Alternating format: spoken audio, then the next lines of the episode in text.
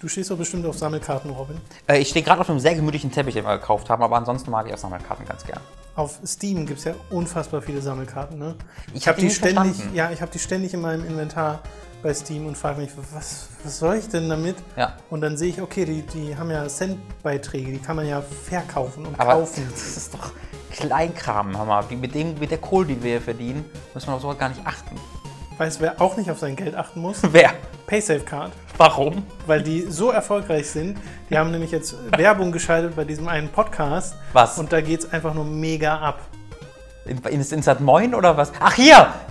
Ah, So, du alter weißt smarter weißt Boy. Bescheid, ne? Und äh, PaySafe-Card, damit kann man nämlich unter anderem bei Steam sich zum Beispiel so Trading Cards kaufen. Einfach nur, weil man es kann, weil den Sinn hinter den Trading Cards verstehe ich nicht. Da gibst du ja nur noch an, dass du die Zahlungsmethode hast. Also das ist ja wirklich nur, Ja. um deinem Gegenüber zu zeigen, Ja. ich kann mit PaySafe-Card bezahlen, gib mir die scheiß Karte, die ich nicht brauche. Genau. Oder du bleibst anonym, weil das ist so einer der Vorteile der PaySafe-Card. Stimmt, keiner kann sich auslachen deswegen, dass du gerade PaySafe-Cards gesammelt hast. Steam Trading Cards gesammelt hast. Ja. Mit PaySafe-Cards, die du gesammelt hast. Oh, so klug. Jetzt komme ich durcheinander mit den ganzen Karten, deswegen hören wir diesen Werbespot am besten einfach ganz schnell damit auf und sagen, PaySafe-Card ist toll. Juhu! Bezahlt mit PaySafe-Cards. PaySafe-Card. Pay, PaySafe-Cards. PaySafe-Card. PaySafe-Card. Muss man mal sagen, Pay, PaySafe-Card. PaySafe-Card.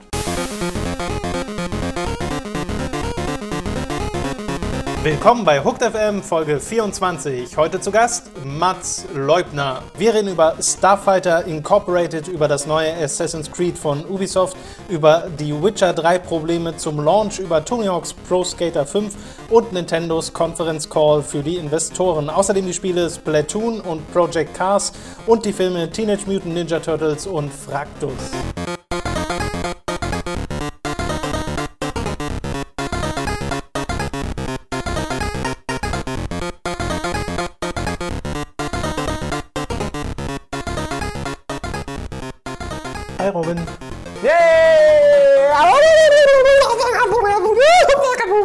Penis. War das eine Impression? Keine Ahnung. Ich finde, das Penis am Ende hat sehr auf den Punkt gebracht. Obwohl ihr ihn gerade schon im, äh, in unserem äh, Werbeintro gehört habt, äh, Robin ist, wie letzte Woche schon angekündigt, in, in der Heimat und äh, macht eine Woche blau. Einfach so unabgesprochen, aber angekündigt. Ja. Und äh, deswegen habe ich mir den Mats heute mal hergeholt und äh, wir machen dann halt zu zweit den Ja, Podcast. das ist meine Chance. Robin jetzt einfach auch mal selber schuld. Genau. So. Und es ist tatsächlich Zufall, auch wenn man es uns vielleicht nicht glauben möchte, aber es geht heute sehr viel um Nintendo. Wie fast immer, wenn wir beide irgendwie zusammenkommen.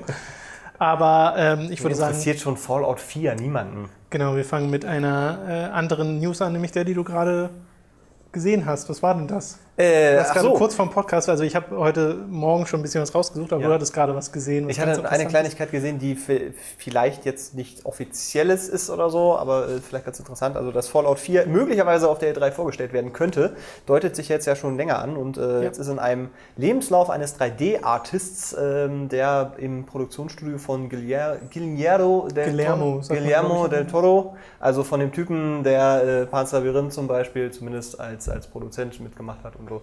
Ähm, da ist das aufgetaucht. Was? Hellboy. Oder Hellboy, oder Hellboy könnte man den zum Beispiel auch kennen, ja. Ähm, Und der ja mal an diesem Spiel Silent Hills, aber da reden wir nicht drüber. Da auf jeden Fall in diesem äh, Produktionsstudio soll der äh, ja große Enthüllungstrailer entstehen, munkelt man jetzt, ähm, beziehungsweise entstanden sein, weil der dürfte jetzt ja auch schon fertig sein.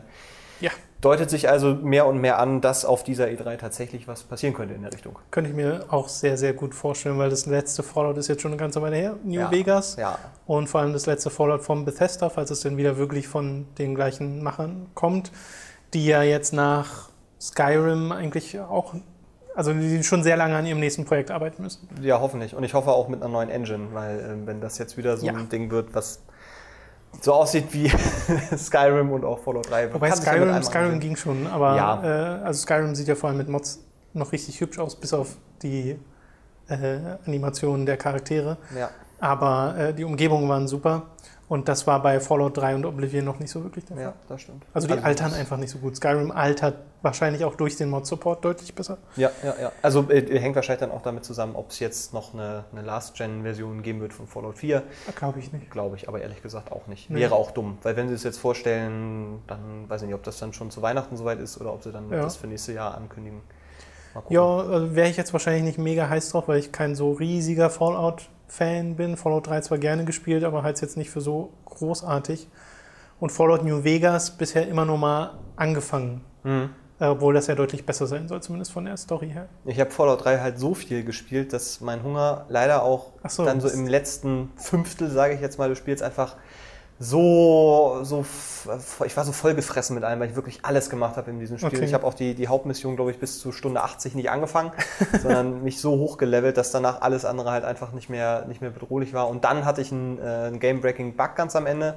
Ähm, oh. und konnte es dann nie so richtig beenden und habe mir dann irgendwie das Ende nur noch mal auf YouTube angeguckt und seitdem, ich habe auch New Vegas, deswegen hat mich null interessiert. Ja, ja. Das war okay, so alles, verstehen. was ich mit dieser Welt ja. machen wollte, hatte ich gemacht. Na gut, ähm, das also dazu, zu dieser spontanen Breaking News. äh, kommen wir zu den äh, bereits vorher rausgesuchten News, nämlich zum einen, dass ein Kickstarter gestartet wurde letzte Woche zu einem Spiel namens Starfighter Inc. Und das ist ein Dogfighting Simulator im Endeffekt. Also das sind die, beziehungsweise einer der Hauptgame Designer dabei von X-Wing und TIE Fighter mhm. und diesen ganzen alten Dogfight-Spielen eben, wo du das alles schon gemacht hast. Und der will jetzt, und das sagt er selbst in dem Video auch so, quasi das nächste X-Wing machen, in Anführungszeichen, nur halt ohne die Star Wars-Lizenz offensichtlich. Und er beschreibt das, was er da machen will, so ein bisschen als, äh, und das finde ich komische Mischung, World of Tanks meets Counter-Strike in Space. Ich wüsste ehrlich und gesagt Einhörner. null, was ich mir darunter vorstellen soll. Na, er meint vermutlich die Zugänglichkeit von einem World of Tanks und dem Community-Dings zusammen mit der Präzisionsarbeit ja, und die Taktik. Der und die Taktik. Was, was könnte er mit Counter-Strike? Könnte er wahrscheinlich wirklich die, die Langlebigkeit und das Geschwindigkeit. Geschwindigkeit. Und vielleicht, halt ja, also eigentlich ist das einfach nur große Namen nennen und ja, sagen, ja, das natürlich. wollen wir alles zusammenpacken, ja. Aber ist schon äh, in Space tatsächlich, ne? Also eben nicht genau, nur so die Dogfights. Space Dogfights, nicht irgendwie, wie es ja bei Star Wars teilweise der Fall war, dass du über Hoth bist oder so, sondern wirklich Space Dogfights. Äh, 16 Spieler-Matches peilen sie gerade an mit ihren, ihrem aktuellen Ziel. 250.000 Dollar wollen sie haben über Kickstarter. Okay. Als ich vorhin geguckt habe, hatten sie 111.000 und es geht noch eine Weile. Also ich glaube, das ist gar nicht so unrealistisch, dass sie das schaffen. Wenn sie 700.000 Dollar erreichen, würden sie 32 Spielerschlachten einbauen. Aber so kriegen sie das halt nicht hin. Ja, 16, weil finde ich jetzt so, so, wenn ich Star Wars kämpfe, wirklich, ja. dann ist das bei mir immer wirklich viel, ja, 16 sich da klingt, bewegt. Klingt zumindest noch nicht so. Klingt, aber vielleicht meint er auch das mit Counter-Strike, weil das sind ja auch keine Riesenteams, sondern ja. einfach dann sehr. Nee, nur bei Dogfights, Space Dogfights stelle stell ich mir zumindest immer vor, dass du so eine leere, dreidimensionale Fläche hast, aber wahrscheinlich hast du dann da irgendwie vielleicht ein Meteoritenfeld als einen Stage ja. oder eine Raumstation, um die man herumfliegt oder sowas. Das kann ja alles sein. Äh, die anderen Entwickler, die da mitarbeiten, kommen unter anderem von so Spielen wie Far Cry, Halo 2, 3 und 4, Elder Scrolls oder Mac Warriors 2 oder auch, ich glaube, Battlefield war ein äh, Entwickler dabei. Und sie wollen halt ein detailliertes Schadensmodell anbieten. Am Anfang sechs Schiffstypen und, äh, und das finde ich ganz interessant, alles basierend auf eben dieser Newtonschen Physik, dass das also nicht mhm. so ist wie diese Spielfilm-Raumschlachten, mhm. äh, ja. sondern eher so wie in Battlestar Galactica, wo das ja alles sehr realistisch äh, ja. war, sage ich mal in Anführungszeichen, dass du in eine Richtung beschleunigst und dich in diese Richtung auch weiter bewegst, aber trotzdem noch dein Schiff in eine andere Richtung drehen kannst. Ja, so. Asteroids. Ja, so ein bisschen. Ja, ja, tatsächlich. Ähm, und äh, das fände ich gar nicht so uninteressant. Ich glaube, das macht Star Citizen auch, oder?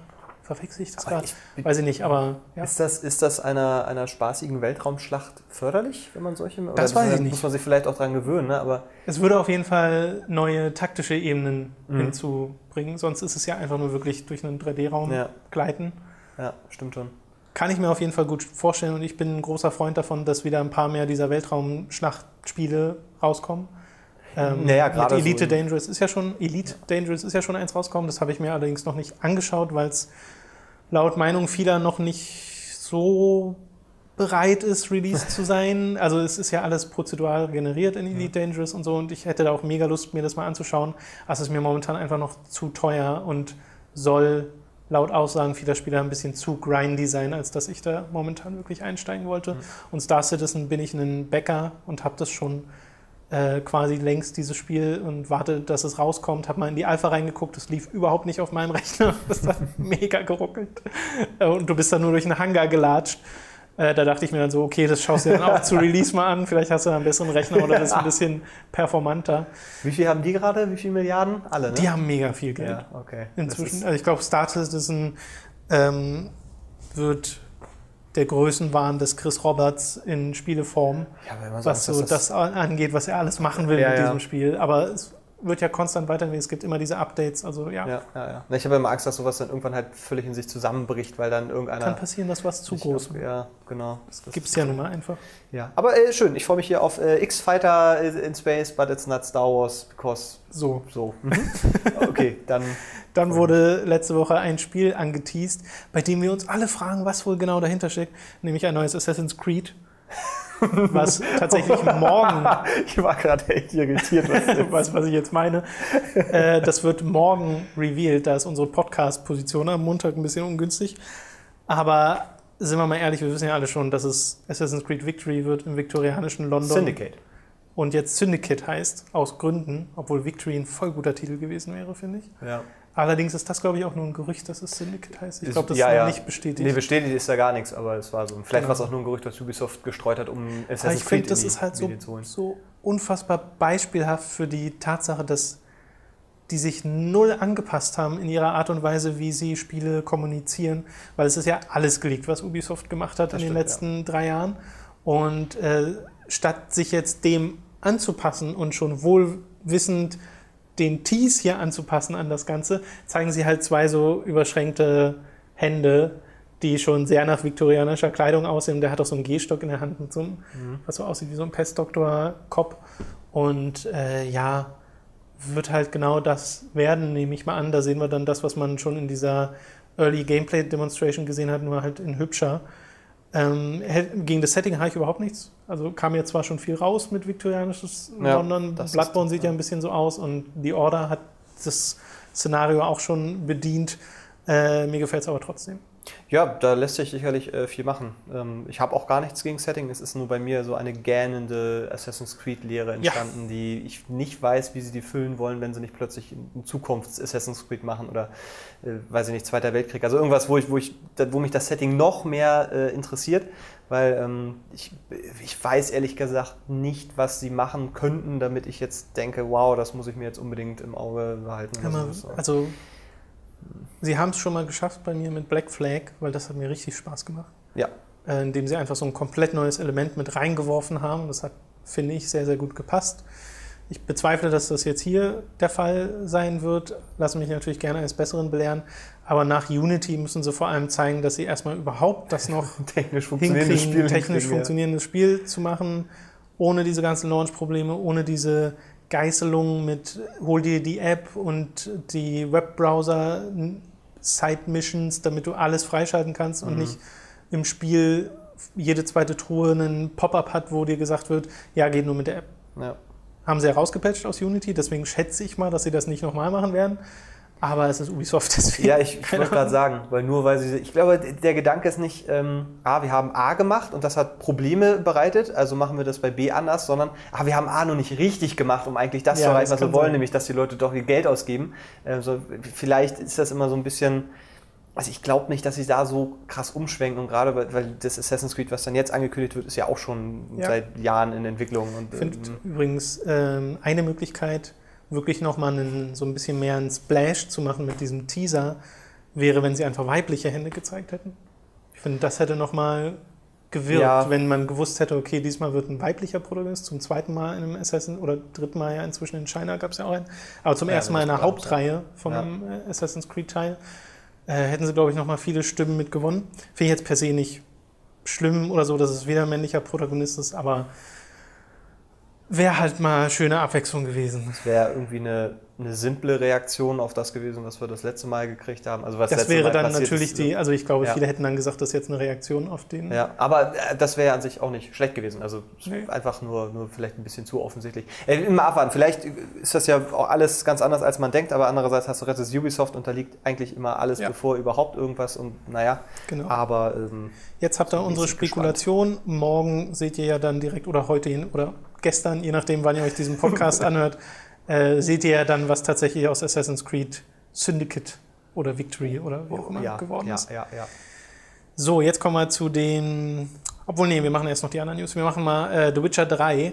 Gab jetzt ein paar Probleme Richtung Launch mit dem Titel. Zum einen gibt es eine heftige Downgrade-Debatte Ah. im Internet, wo diverse Vergleiche getroffen werden zwischen diesem ersten Gameplay-Trailer, wo das Spiel ja wirklich phänomenal aussieht, und bestimmten Szenen, die jetzt released werden, die angeblich teilweise auch auf Ultra-Versionen von PC basieren. Und man sieht halt deutliche Unterschiede. Zum einen stilistisch, weil alles, was jetzt released wurde, sieht deutlich gesättigter und bunter und farbenfroher aus als das, was damals war. Damit hätte, glaube ich, keiner ein Problem. Aber man sieht auch Unterschiede in Texturschärfe, in Detailgrad, in Weitsicht und sowas. Und da sagen die Leute halt, okay, das ist jetzt ein technisches Downgrade. Und bei manchen Screenshots sieht es schon sehr stark danach aus. Ja. Es gibt aber auch viele Vergleichs-Screenshots. Es sind einfach komplett unterschiedliche Szenen, die da miteinander Wie verglichen Tag werden. und Nacht könnte man Ja. sagen. Also bei manchen denke ich mir dann, oh, das ist jetzt sehr weit hergeholt, da Vergleich machen zu wollen. Aber bei anderen, ja, schon, sehe schon, dass da vielleicht ein bisschen was runtergeschraubt wurde. Ich hätte ja auch gar kein Problem, wenn irgendwie die Texturen, also von die Grundsache, dass wir etwas zeigen und dann stellt sich später raus, dass was wir gezeigt haben, ist was anderes als das, was das Endprodukt ist, ist halt eine Sache. Das, das ist, muss man kritisieren, weil wenn du mit etwas Werbung machst, was dann du nicht leisten kannst, das wird immer bei allen anderen kritisiert, das muss man jetzt auch hier kritisieren. Ja. Äh, wenn das dann eintritt, das ist nicht schön. Ähm, die Screenshots, die ich, die ich mir angeguckt hatte oder die Vergleiche, äh, mein Hauptproblem, also ist überhaupt nicht, ob jetzt da die Texturen vielleicht ein bisschen unschärfer sind oder ob dies bunter ist, oder so, sondern ich habe das Gefühl, die Atmosphäre ist zum Teil eine ganz andere geworden, eine, die, die auch nicht mehr so dicht ist. Also da gibt es ja wirklich wunderschöne Landschaftsmomentaufnahmen, wo dann wirklich auch noch ein Nebel in den Baumwipfeln und so hängt und Und das vor allem, alles. du siehst alles auf Und du größter Distanz. Genau, solche Sachen. Und wenn das halt alles zurückgeschraubt wird, also wir nehmen den Nebel weg, wir nehmen die Weitsicht ein bisschen weg und es ist nur noch die ein Drittel von den Bäumen irgendwie da, dann zerfällt diese Atmosphäre, die, die ich da vorher gesehen habe, halt. Und das ist, das wird dann tatsächlich, glaube ich, schon äh, ärgerlich, wenn man einmal gesehen Ja. hat, wie es, wie es gewollt ist und wie es dann geworden ist. Das, Genau. das ist immer ein sehr, sehr sch- schade. Ich glaube, äh, die definitive Aussage werden wir dann wahrscheinlich im finalen Spiel sehen, so Ja. wie das dann tatsächlich draußen ist. Aber ähm, ich glaube, niemand zweifelt daran, dass The Witcher 3 ein richtig gut aussehendes Spiel wird, weil auch das wird in den aktuellen Trailern und Gameplay, so wenig ich mir auch angesehen habe, aber es wird auch schon von dem bisschen, was ich gesehen habe, klar. Ich versuche mich möglichst wenig zu Ja. spoilern. Ähm, aber es geht halt trotzdem nicht mit, wie du schon sagst, mit etwas zu werben, was man da nicht einhalten kann. Und ich glaube, Publisher sollten sich einfach mal angewöhnen, vorher zu schreiben in diesen Gameplay-Trailern, wenn die noch so früh in Entwicklung gemacht werden, äh, not representative of final Ja. Gameplay. Ja, das ist vielleicht ein Ziel, was wir erreichen wollen. Genau. Und wenn man das dort kommuniziert, ist auch alles, alles okay. Aber also das macht man halt einfach nicht. Und das haben eigentlich in den, in den letzten Jahren haben das auch eigentlich alle mitkriegen müssen, Ja. dass du dir selber kein, und dein Produkt vor allem keinen Gefallen tust, wenn du das einfach falsch bewirbst. Ähm, und dann jetzt so eine Debatte halt, es ist halt echt ungünstig zum, zum Start von einem Spiel so eine Debatte zu haben. Wo dann wahrscheinlich über drei Ecken das bei irgendwelchen Leuten so ankommt, wie das Spiel sieht scheiße aus. Was, das ist ja gar nicht der, der, das Ding dabei, weil ich, wie gesagt, das, alles, was man bisher auch gesehen hat, selbst diese, diese anderen äh, Screenshots sind halt, es, ist- sieht schön aus und es hat Ja. nichts mit dem Spiel zu tun, ob das jetzt gut oder toll wird, sondern äh, ob es nur gut oder toll wird oder super wird. Äh, so, es ist einfach nur die, die Sache an sich und die muss man ansprechen und wenn dem dann auch so ist, muss man das auch wirklich kritisieren Ja. dürfen, ohne dann äh, gehatet zu werden. Weil es ist ja so, ne, dass, dass äh, ähm, der, der Witcher, das ist, das ist ein, ein Spiel von den Guten. Das ist so eine Ja, Firma, CD die... Projekt Red sind halt wirklich, haben sich etabliert als so eine sehr sympathische Firma, auch mit Genau. GOG.com, was sie zu laufen haben, wo alles DRM-frei ist und sowas. Und die sind immer sehr pro Spieler, pro Konsumenten. Genau. Und da denkst du immer, okay, da ist diese Entscheidung jetzt gemacht worden, weil das angenehm für den Konsumenten ist, nicht weil das zwingend das meiste Geld bringt. Ja. Während ein Watch Dogs von einem Ubisoft kommt, wo jeder sofort sagt, ja, die schlachten halt Assassin's Creed aus wie bescheuert, die, denen geht es nur ums Geld. Äh, und da ist man dann sehr viel leichter auf dem Hate-Bandwagon, wenn mal gesagt wird, hey, da ist ein Downgrade bei Watch Dogs. Und das gab es ja. nun mal. Ja. Und ähm, das gibt es hier auch. Da muss man jetzt keinen Riesendeal drum machen und sich mega drüber aufregen und so. Aber man darf es kritisieren und sollte es auch kritisieren und dafür pushen, dass das eben gekennzeichnet wird in Ja. solchen zukünftigen Trailern. Weil es ist halt total unnötig und ich glaube, niemand hätte was dagegen, wenn so ein Target-Gameplay gezeigt wird, wie Ja. das mal aussehen sollte, aber es muss nicht zwingend so aussehen und wenn das von Anfang an kommuniziert wird, hey, total okay. Ja, genau. Genau, genau. So. Eine, äh, ein Hast- Spiel. Hast Bitte? du äh, vielleicht für kleine Seite, dass das geleakt ist? War, wollten wir das nochmal ansprechen? Achso, stimmt, genau. Ja. Äh, Im Nahen Osten ist wird The Witcher 3 bereits verkauft. Äh, da wurde es geleakt in den Vereinigten Arabischen Emiraten. Ähm, also was heißt geleakt? Ich glaube, die haben es einfach in den Läden und verkaufen es schon, obwohl Ja. 19. Mai der Verkaufstermin ist. Äh, gab auch schon diverse Videos, die online gestellt werden, die man auf YouTube sehen kann, allerdings jetzt mit dem Schriftzug äh, wegen Urheberrecht von CD Projekt Red wieder entfernt und so. Äh, und da denkt sich CD Projekt wahrscheinlich auch gerade, fuck, weil sie sind zwar DRM-frei, aber es gibt ja trotzdem zum Beispiel in der PC-Version eine Online-Aktivierung. Also die PC-Version muss einmal online verbinden und sich irgendwie so ein ganz Mini-File runterladen, was irgendwie nicht sehr groß sein soll, damit sie künftig funktioniert. Eben um Leaks vorzubeugen, machen sie das. Alle Spiele, die nach Release ausgeliefert werden, haben das nicht mehr. Die müssen dann gar nicht mehr online gehen. Ähm, weil sie eben diese Sicherheitsmaßnahmen treffen, kann ich auch total verstehen, dass man nicht will, dass ein Spiel einfach vorher liegt Ja, äh, und dann passiert so. ja ärgerlich. Dann Ja. auch am anderen Ende der Welt und da kann, naja. Ich glaube, da können sie Ärgerlich. wenig für. Ja. Kleine Randnotiz. Bevor wir zu den Nintendo-Themen kommen, noch ein äh, Spiel, das angekündigt wurde letzte Woche und das vorher auch schon mal geleakt wurde, und zwar auf dem Bild von einem Catering-Menschen von Tony Hawk, der so ein Catering gezeigt hat für so eine Präsentation, wo er so ein Bild auf Instagram hochgeladen hat, wie er vor seinem schönen gedeckten Tischen stand und im Hintergrund war ein Bildschirm mit Tony Hawk's Pro Skater 5. Das ist so, so gut. Vor allen Dingen, wenn ich mir auch wirklich vorstelle, dass sich das Leute angucken, die eigentlich gar keine Ahnung. Also es muss ja irgendwie Ja, ja. über Ecken und Kanten, muss irgendjemand mal genau hingeguckt haben und festgestellt haben, huch, äh, ja, das sehr spektakulär vorgestellt. Ja, wurde jetzt auf jeden Fall enthüllt, soll sich an diesen ersten vier, also klingt halt total dämlich, Tony Hawk 5 soll sich an den ersten vier Teilen richten, aber es gab halt viele andere Tony Hawks dazwischen. Tony Hawk Shred war das beste Tony und Hawk. Genau, diese Scheiße mit dem echten Skateboard da. Und ähm, es gab Tony Hawk's Pro Skater HD mal, so ein Retro-Ding, äh, was ich sogar mal gespielt habe. Das war ganz okay. Soll sowohl für Last-Gen-Konsolen auch, auch, als auch für PS4 und Xbox One erscheinen und äh, Power-Ups unter anderem mit drin haben und Online-Koop und man soll sich seine Skate-Arenen selbst designen können. Aber ganz ehrlich, äh, wir haben uns vorhin Screenshots von dem Ding angeguckt. Das sieht halt aus wie ein 360-Spiel, das 2006 rauskam oder 2007. Es soll halt direkt an den vierten Teil anschließen. ja, wahrscheinlich auch optisch.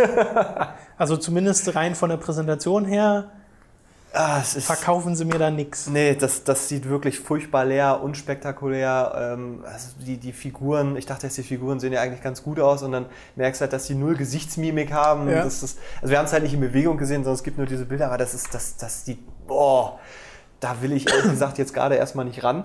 Ähm, aber man muss auch dazu sagen, Tony Hawk war tot als, als Marke oder ist tot als Marke, deswegen kann ich mir schon erklären, warum sie nicht sagen, wir schmeißen jetzt unfassbar viel Geld drauf und, Ja. hauen das Ding mega aus. Aber das, also es hat ja nie von der Grafik gelebt, aber sie tun sich gerade keinen Gefallen mit diesen, mit diesen Bildern. Genau. Ähm, Aber Also- ich würde mich sehr freuen, wenn es spielerisch, Spielerisch, genau, ein bisschen was wird. kann, aber ich finde es auch merkwürdig. Es wirkt halt dann direkt so, als wäre es so eine Billigproduktion, was ja nicht zwingend sein muss. Aber ich würde halt mal behaupten, dass sehr, sehr viele erfolgreiche Indie-Produktionen schon gezeigt haben, dass man mit sehr wenig sehr viel erreichen kann, wenn man stilistisch sich einfach ein Genau. bisschen was traut. Und das sieht halt wirklich einfach nur aus wie ein PS2 Tony Hawk in HD. Stimmt. Und das ist nicht so schön. Wie gesagt, ich glaube, damit tut man sich einfach keinen Gefallen, weil damit wirbst du ja am Anfang sehr stark mit diesen mit Präsentation eben. Aber wenn es spielerisch ein bisschen was kann, dann umso besser. Ob es das was kann, das werden wir dann erst bei Release erfahren. Ich weiß jetzt leider gerade nicht, wann genau das erscheinen soll.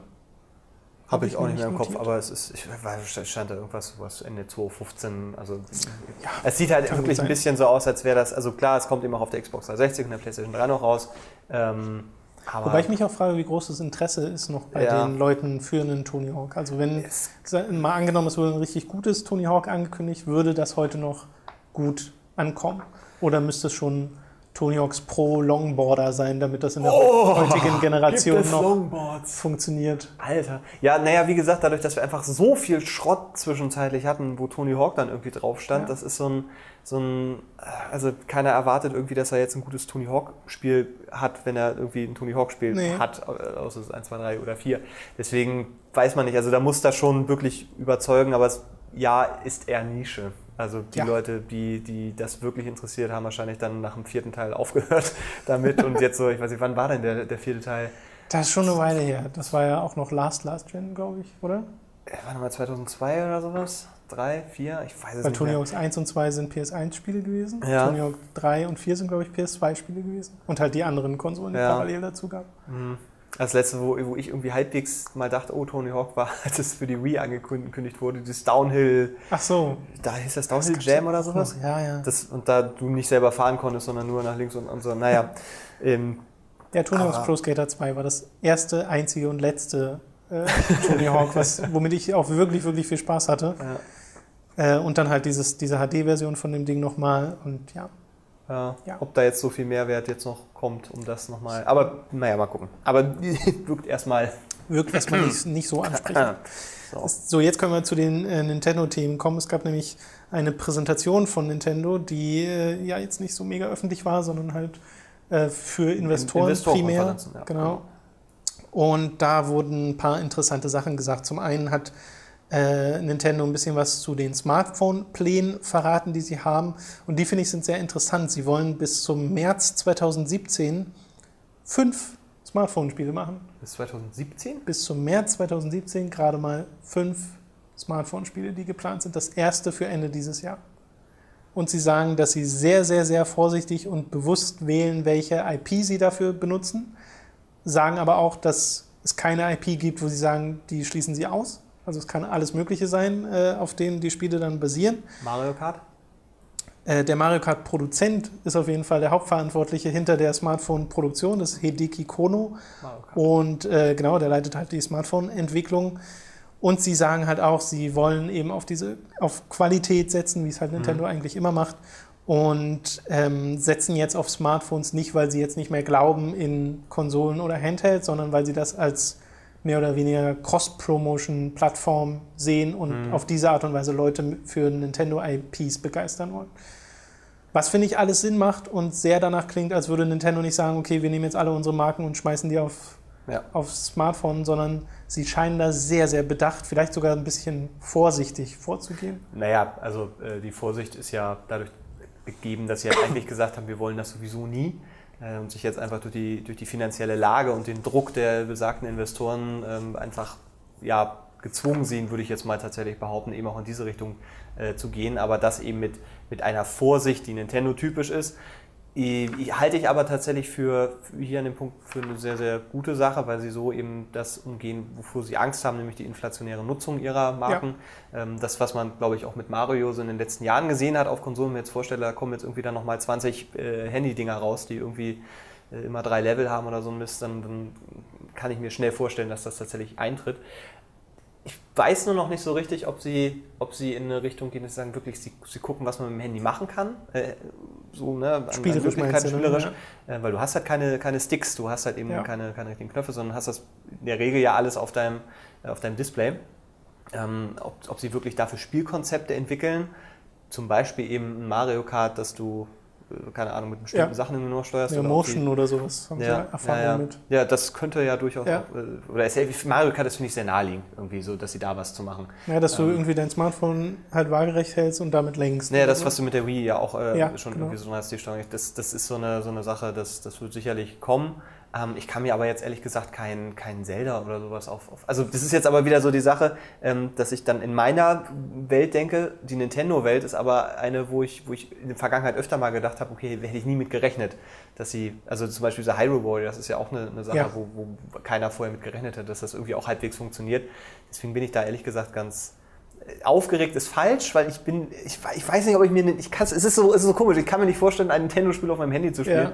Ähm, deswegen ist das gerade noch so, so unvorstellbar, mich da als Zielgruppe auch irgendwie zu sehen.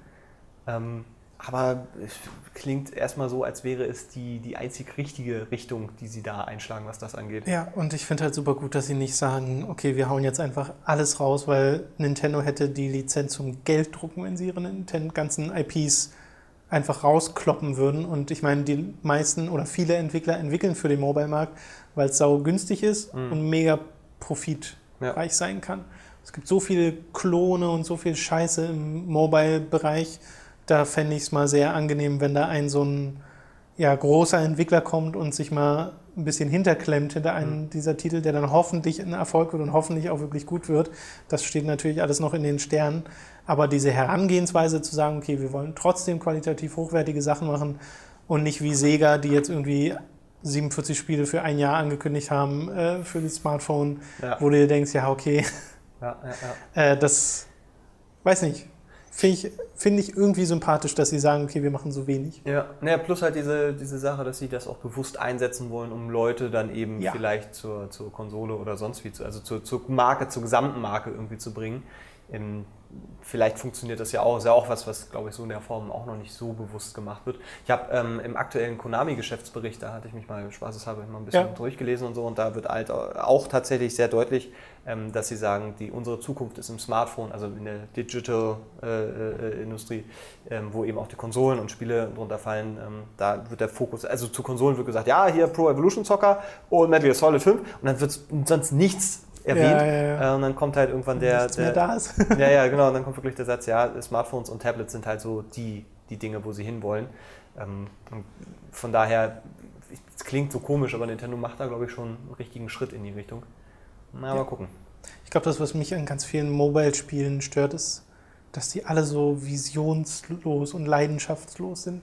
Also nicht alle, aber viele. Hm. Eben weil man so viele Klone sieht, weil man den zigtausendste Version von irgendeinem Bejeweled-Puzzle sich runterladen kann oder einem Endless Runner und du nur selten mal so Spiele hast wie einen Monument Valley oder Swords and Sorcery, wo du dir wirklich denkst, okay, da hatte jemand richtig eine Idee und wollte eine Erfahrung machen und nicht einfach nur Geld. Ja, es ist halt auch schwierig, diese Spiele, wenn es sie dann gibt, überhaupt zu finden. Also, Richtig, das kommt auch so noch dazu. Und du hattest neulich erst die Situation hier mit, äh, mit äh, dem Threes-Klon äh, 2048, Mhm. der ja mega abgegangen ist, mehr als Threes damals. Und Threes haben jetzt den Tag 2048 in ihre iTunes-Spielaufnahme genommen und wurden deswegen von Apple runtergenommen. Und später, glaube ich, wieder raufgemacht, weil es halt, also runtergenommen wegen Force Advertising oder sonst irgendwas Ja. äh, und später wieder raufgemacht. Aber finde ich halt so witzig, die wurden runtergenommen, weil sie als Tag den Namen des Klons benutzen, der ihnen Ja. sehr, sehr viel Geschäft geklaut hat, mehr oder Ja. weniger. Und das, das finde ich, beschreibt diesen Markt für mich. Apple ist halt scheißegal, ob da Klone kommen, Klar. also Qualitätskontrolle gibt es einfach nicht. Nee. Und auf Android noch weniger. und das Ja. ist, naja. Plus ja das Image, ne? Ich glaube auch nicht, dass sie das so schnell wegkriegen. Deswegen ist das, glaube ich, auch sehr heikel da. Also wenn du wirklich sagst, ey, da ist ein Spiel, da haben wir ein Jahr dran entwickelt, was es auch Ja. eine ganz, ganz große Ausnahme ist und wirklich ganz, wo auch wirklich Content drin steckt. Aber in dem Moment, wo bei mir dann irgendwie so Mobile Game oder sowas dahinter steht, ist das, ist das ein ganz komisches Gefühl von, nee, brauche ich nicht. Ja, geht Aber- mir auch so. Haben halt ein bisschen ihr Stigma weg, obwohl es einige sehr, sehr schöne Spiele gibt, Ja. aber viele davon gehen halt Ja, leider auch ein bisschen unter. Dann äh, dazu passt, dass sie ja einen neuen Nintendo-Mitgliedschaftsservice machen wollen. Es wird ja, Club Nintendo wird ja quasi äh, geäxt Ende des Jahres. Muss ich auch noch meine Punkte ausgeben, über 7000, glaube ich. Kann mir noch ein paar Retro-Spiele holen. Es gab da jetzt neulich so eine Majora's Mask Lampe, Stimmt, die mega billig aussah, deswegen habe ich sie mir nicht geholt. Aber es gab sie. Aber es gab sie, genau.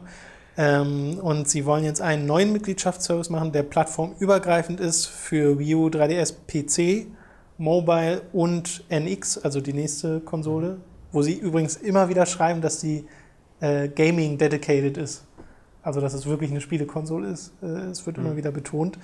Und ja, da wird es hoffentlich dann etwas geben, was zwar schon so in Richtung Nintendo ID geht, weil die machen das ja so ein bisschen für 3DS und Wii U, das ist ja schon eine ID, aber dass es vielleicht auch mal so funktioniert, dass Spiele an die ID gekoppelt werden und Speicherstände vielleicht auch, Oh, sodass ich einen Speicherstand von einer Konsole auf die andere mitnehmen kann. Das wäre so, eine- muss, so eine coole Idee, ne, Nintendo? Äh, da hätte ich schon durchaus mal Lust drauf. Äh, vor allem, also, dass du halt so einen System-Transfer machen musst mit einem 3DS, um überhaupt deine Spiele nicht zu verlieren, ist halt einfach mega altbacken. Ja. Warum nicht einfach das an einen Account binden, so dass man sich die wieder runterladen kann, wenn man sich irgendwo anders da einloggt? Funktioniert bei PSN, funktioniert bei Xbox Live. Kann Nintendo auch gerne machen. Würde müssen, ich mich müssen sehr sie drüber machen, freuen. Müssen sie, also wenn, wenn sie das jetzt tatsächlich mit, also wenn sie schon groß ankündigen, okay, wir, wir kicken alles, was wir hatten und bauen was Neues auf und das wieder solche Stützpfeiler hat, dann ist das, dann ist das zum Scheitern verurteilt. Also Ja, ich habe auch von Leuten, also wir hatten ja, wer mal wissen will, was ich meine mit den Speicherständen, kann sich die letzte Folge Wonderful 101 bei Time to 3 anhören. Aber ich habe auch gelesen, dass jemand sich das mal äh, wirklich benutzt hat, diese Backup-Funktion der Wii U, um seine Speicherstände auf eine Festplatte, einen Backup davon zu machen. Und dann ist seine Wii U gebrickt, also kaputt gegangen. Dann hat er die eingeschickt, hat eine neue bekommen und konnte dort seine Speicherstände nicht benutzen, weil die Festplatte nur mit dieser einen einzigen Wii U funktioniert, mit der du sie benutzt hast. völlig nutzlos. Und das ist so dumm. Das ist einfach nur doof. Da kann ich auch irgendwie nur drüber lachen, weil das ist halt so. Wer, wer, wer macht sowas? Naja, aber das würde ja dann, das würde ja dann da dieses Problem lösen.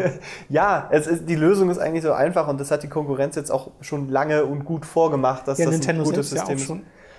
Ja, Das ging ja alles mal. ja, eben. Ja, es ist. Ich, Aber dieses Account-System, äh, ja, bitte Nintendo. Bitte, Ja. bitte, bitte. ja, ja. Dann ja. gab es noch ein paar Informationen zu den Amiibos, die ich sehr in, informativ fand. Mhm. Äh, Informationen, die ich informativ fand, die ich interessant fand. Nämlich zum einen, dass über 10,5 Millionen Amiibos bisher verschickt wurden. Heißt nicht direkt verkauft, aber an Läden verschickt. Und dass diese Lagerprobleme äh, den durchaus bewusst sind. Also es gibt ja sehr viel mehr Bedarf an Amiibos, als gedeckt wird, zumindest bei bestimmten, ist ihnen bewusst. Sie haben auch schon irgendwie die Produktion verstärkt nach eigenen Aussagen, können aber bis, bisher noch keinen Zeitpunkt versprechen, ab dem es wirklich besser wird. Und ich glaube, sie haben dafür nicht so wirklich einen Grund genannt, außer halt, dass Produktionszeit hoch sei und der Regalplatz in den Läden beschränkt. Das ähm, kann ich mir auch sehr gut vorstellen, weil wenn du mal in so einen Laden reingehst, was da mittlerweile an, Entschuldigung, aber an Plastikscheiße, diesen Figuren von, von Disney, von Nintendo, von Disney Skylanders, Infinity, jetzt kommt noch Lego dazu bald. das, vor allen Dingen, das sind ja keine, keine Packungen, die du gut übereinander stapeln kannst, Nee. sondern die müssen alle äh, an den Wänden hängen. Und das ist, das ist ein, ein, ein Horror. Und also, ja, halte ich durchaus für eine gute Entschuldigung zu sagen, das, hm, so. Äh, was ich auch interessant fand, ist übrigens, dass, äh, ich glaube, zwei Drittel oder sowas dieser Amiibos, dieser Zahlen, 10,5 in den USA und äh, Genau. Kanada irgendwie abgesetzt werden. 66 Prozent der Amiibo-Verkäufe in den USA Ja. und Kanada, 20 Prozent in Europa, 11 in Japan, 3 in Australien. Immerhin. Immerhin haben sie es in die Liste geschafft. Ist aber schön, also das boomt ja wirklich, ne? Also die Amiibos. äh, Das war ein ziemlicher Erfolg, ja. Also das sehr gut eingeschlagen. schlecht. Hätte ich nicht gedacht, ehrlich gesagt. Ähm, ja, schon so ein bisschen. Also Nintendo Und Sammelfigürchen. Amiibos, ja. die sind halt ein bisschen spät dran. Ich glaube, sie hätten sehr viel früher noch mehr Geld damit machen Ja. können. Ja. Ähm, und hatten ja wohl auch mal dieses Angebot, haben wir auch schon mal drüber geredet, ne, dass Skylanders eigentlich erst zu ihnen wollte. Ähm, das, das nicht es so? ging, ging, ging um Exklusivrechte äh, Exklusivität, Rechte tatsächlich. Exklusivitäten haben sie ja gesagt, nee, wir glauben nicht so richtig, dass es das ist auf unserer Konsole. Dann haben, ist das passiert, was passiert ist. Und jetzt sitzt Nintendo da und nee, wir haben was viel Besseres. Ähm, aber eine Sache, die mir, die mir in dem Zusammenhang immer wieder einfällt, ist so die Sache, ja, also es verkauft sich gut, aber ich glaube, es verkauft sich zu einem großen Teil deswegen gut, weil es Nintendo-Figürchen sind, die man sich ja so ein bisschen hinstellen kann. Ja. Weil die eigentliche Funktion, die, die immer so groß angepriesen wird, ist eine, die zumindest mir kein Spiel bekannt, wo es wirklich Ist noch. Mehrwert bringt. Ja, also das wollen sie halt verstärken. Sie haben halt auch jetzt in dieser Präsentation gesagt, dass sie mehr Spiele kompatibel machen wollen mit Mhm. Amiibos, was eigentlich direkt im Kontrast steht dazu, dass sie immer noch nicht schaffen, diesen Bedarf zu decken. Mhm. Aber zum Beispiel für Splatoon kommen ja Amiibos raus, die eigene Challenges, Spiele-Challenges geben. Mhm. Und zwar unterschiedliche. Jedes Ami jeder Splatoon-Amiibo hat unterschiedliche Spielelemente drauf sozusagen, die da freigeschaltet werden. Und da hast du ja dann schon so einen DLC-Faktor quasi drin. Stimmt. Und ja. bisher sind es eher so Kostüme oder sowas oder Gimmicks. irgendwelche Sachen freischalten. Äh, bei Xenoblade Chronicles kannst du mit Schulk, glaube ich, auch dir solche Coins freischalten, mit denen du dann äh, 3D-Modelle oder Musik im, in der Collection freispielst. Aber das sind halt nur so Boni-Sachen, Mhm. die keinen Einfluss aufs eigentliche Spiel haben oder generell auch nichts Spielerweiterndes sind. Und das scheinen sie so ein bisschen anpassen zu wollen Okay. jetzt. Also auch so diese Sache, dass ich mein Mario eben bei Splatoon draufstellen kann und dann passiert irgendwas. Ja, wo ich es mir halt gut vorstellen könnte, ist, wenn sie mal RPGs machen würden. Wenn jetzt mal ein neues Paper Mario kommt oder irgend sowas in die Richtung und So, du da wirklich levelst und dann wirklich dein, dein aufgelevelter Mario in dem Amiibo drin steckt mhm. und du vielleicht irgendeinen Vorteil hast, wenn du dann auf ein anderes System gehst oder so. Ja, naja, oder dass du in, äh, als Partymitglied. Weil das also, ist ja Skylanders, du levelst ja deine Viecher da. Ja, ja, genau. Aber ähm, ich stelle so, so ein Paper Mario oder eben so ein, so ein RPG ist eigentlich eine super Sache, weil wenn du dann eben, äh, keine Ahnung, hast du dann eben dein, dein Splatoon-Amiibo und stellst du damit drauf und dann hast du den im Spiel als Charakter einfach dabei. Das wäre ja wirklich ein inhaltlicher Mehrwert, der, der das ja. auch rechtfertigt, sage ich mal in Anführungszeichen. Genau. Hm, aber da fehlt mir tatsächlich im Moment noch so eine Ankündigung oder einfach der, das Zeichen, das erinnert mich so ein bisschen an diese ganze äh, Wii U Gamepad-Nummer, wo, wo immer versprochen wurde, ja, ja, und, äh, und dann kommt irgendwann äh, der Spruch von Nintendo, ja, wir haben es nicht geschafft, den Konsumenten den Mehrwert äh, zu zeigen. Und dann denke ich mir, ja, weil ihr keine Produkte mir präsentiert und keine Vision präsentiert, ähm, was ihr wirklich damit machen wollt, dass über das, im Fall vom Amiibo ist es dann eben dieser Sammelwert, der da sicherlich ja, klar. Also das wird auch mit der größte Punkt sein, weshalb sich Leute das holen, einfach weil es halt schöne kleine Sammelfigürchen sind. Ja. Aber ich bin ehrlich gesagt ganz dankbar, dass keine essentiellen Inhalte damit geliefert werden, weil dann wäre es umso schlimmer, dass es diese Lieferschwierigkeiten ja, na ja, klar, gibt, sicher. weil du kommst an manche einfach nicht mehr so wirklich ran. Also wie gesagt, ich habe ja schon mal erzählt, ich habe bei mir zu Hause einen noch neu verpackten Dorfbewohner, der irgendwie 40 Euro momentan kostet mhm. an manchen Stellen. Äh, es gibt aber auch bestimmte Amiibos, die kosten einfach mal 100. Krass. Äh, wo du dir auch so denkst, okay, nee, so, so sehr will ich den jetzt auch nicht haben. Ja, ähm, ja. so viel dazu würde ich ah. sagen. Ah. Oder willst du noch was sagen zu Nö, es äh, freut mich auf der einen Seite, dass es funktioniert, weil ich glaube, das hat Nintendo finanziell jetzt auch so ein bisschen den, den Arsch gerettet, ja, in Anführungszeichen, was die schwarzen Zahlen angeht. Zahlen genau. Und äh, von daher finde ich es okay. Mich stört es persönlich jetzt nicht. Ich brauche die Dinger jetzt im Moment noch nicht, von daher alles gut. Ich habe am Wochenende passend zum Splatoon Global Testfire ein bisschen Splatoon spielen können und zwar zweimal jeweils eine Stunde und äh, bin sehr, sehr, sehr angetan. Wir haben das ja schon mal gespielt ja. äh, auf der Gamescom und du hast es dann sogar davor nochmal Nee, gespielt, das war das.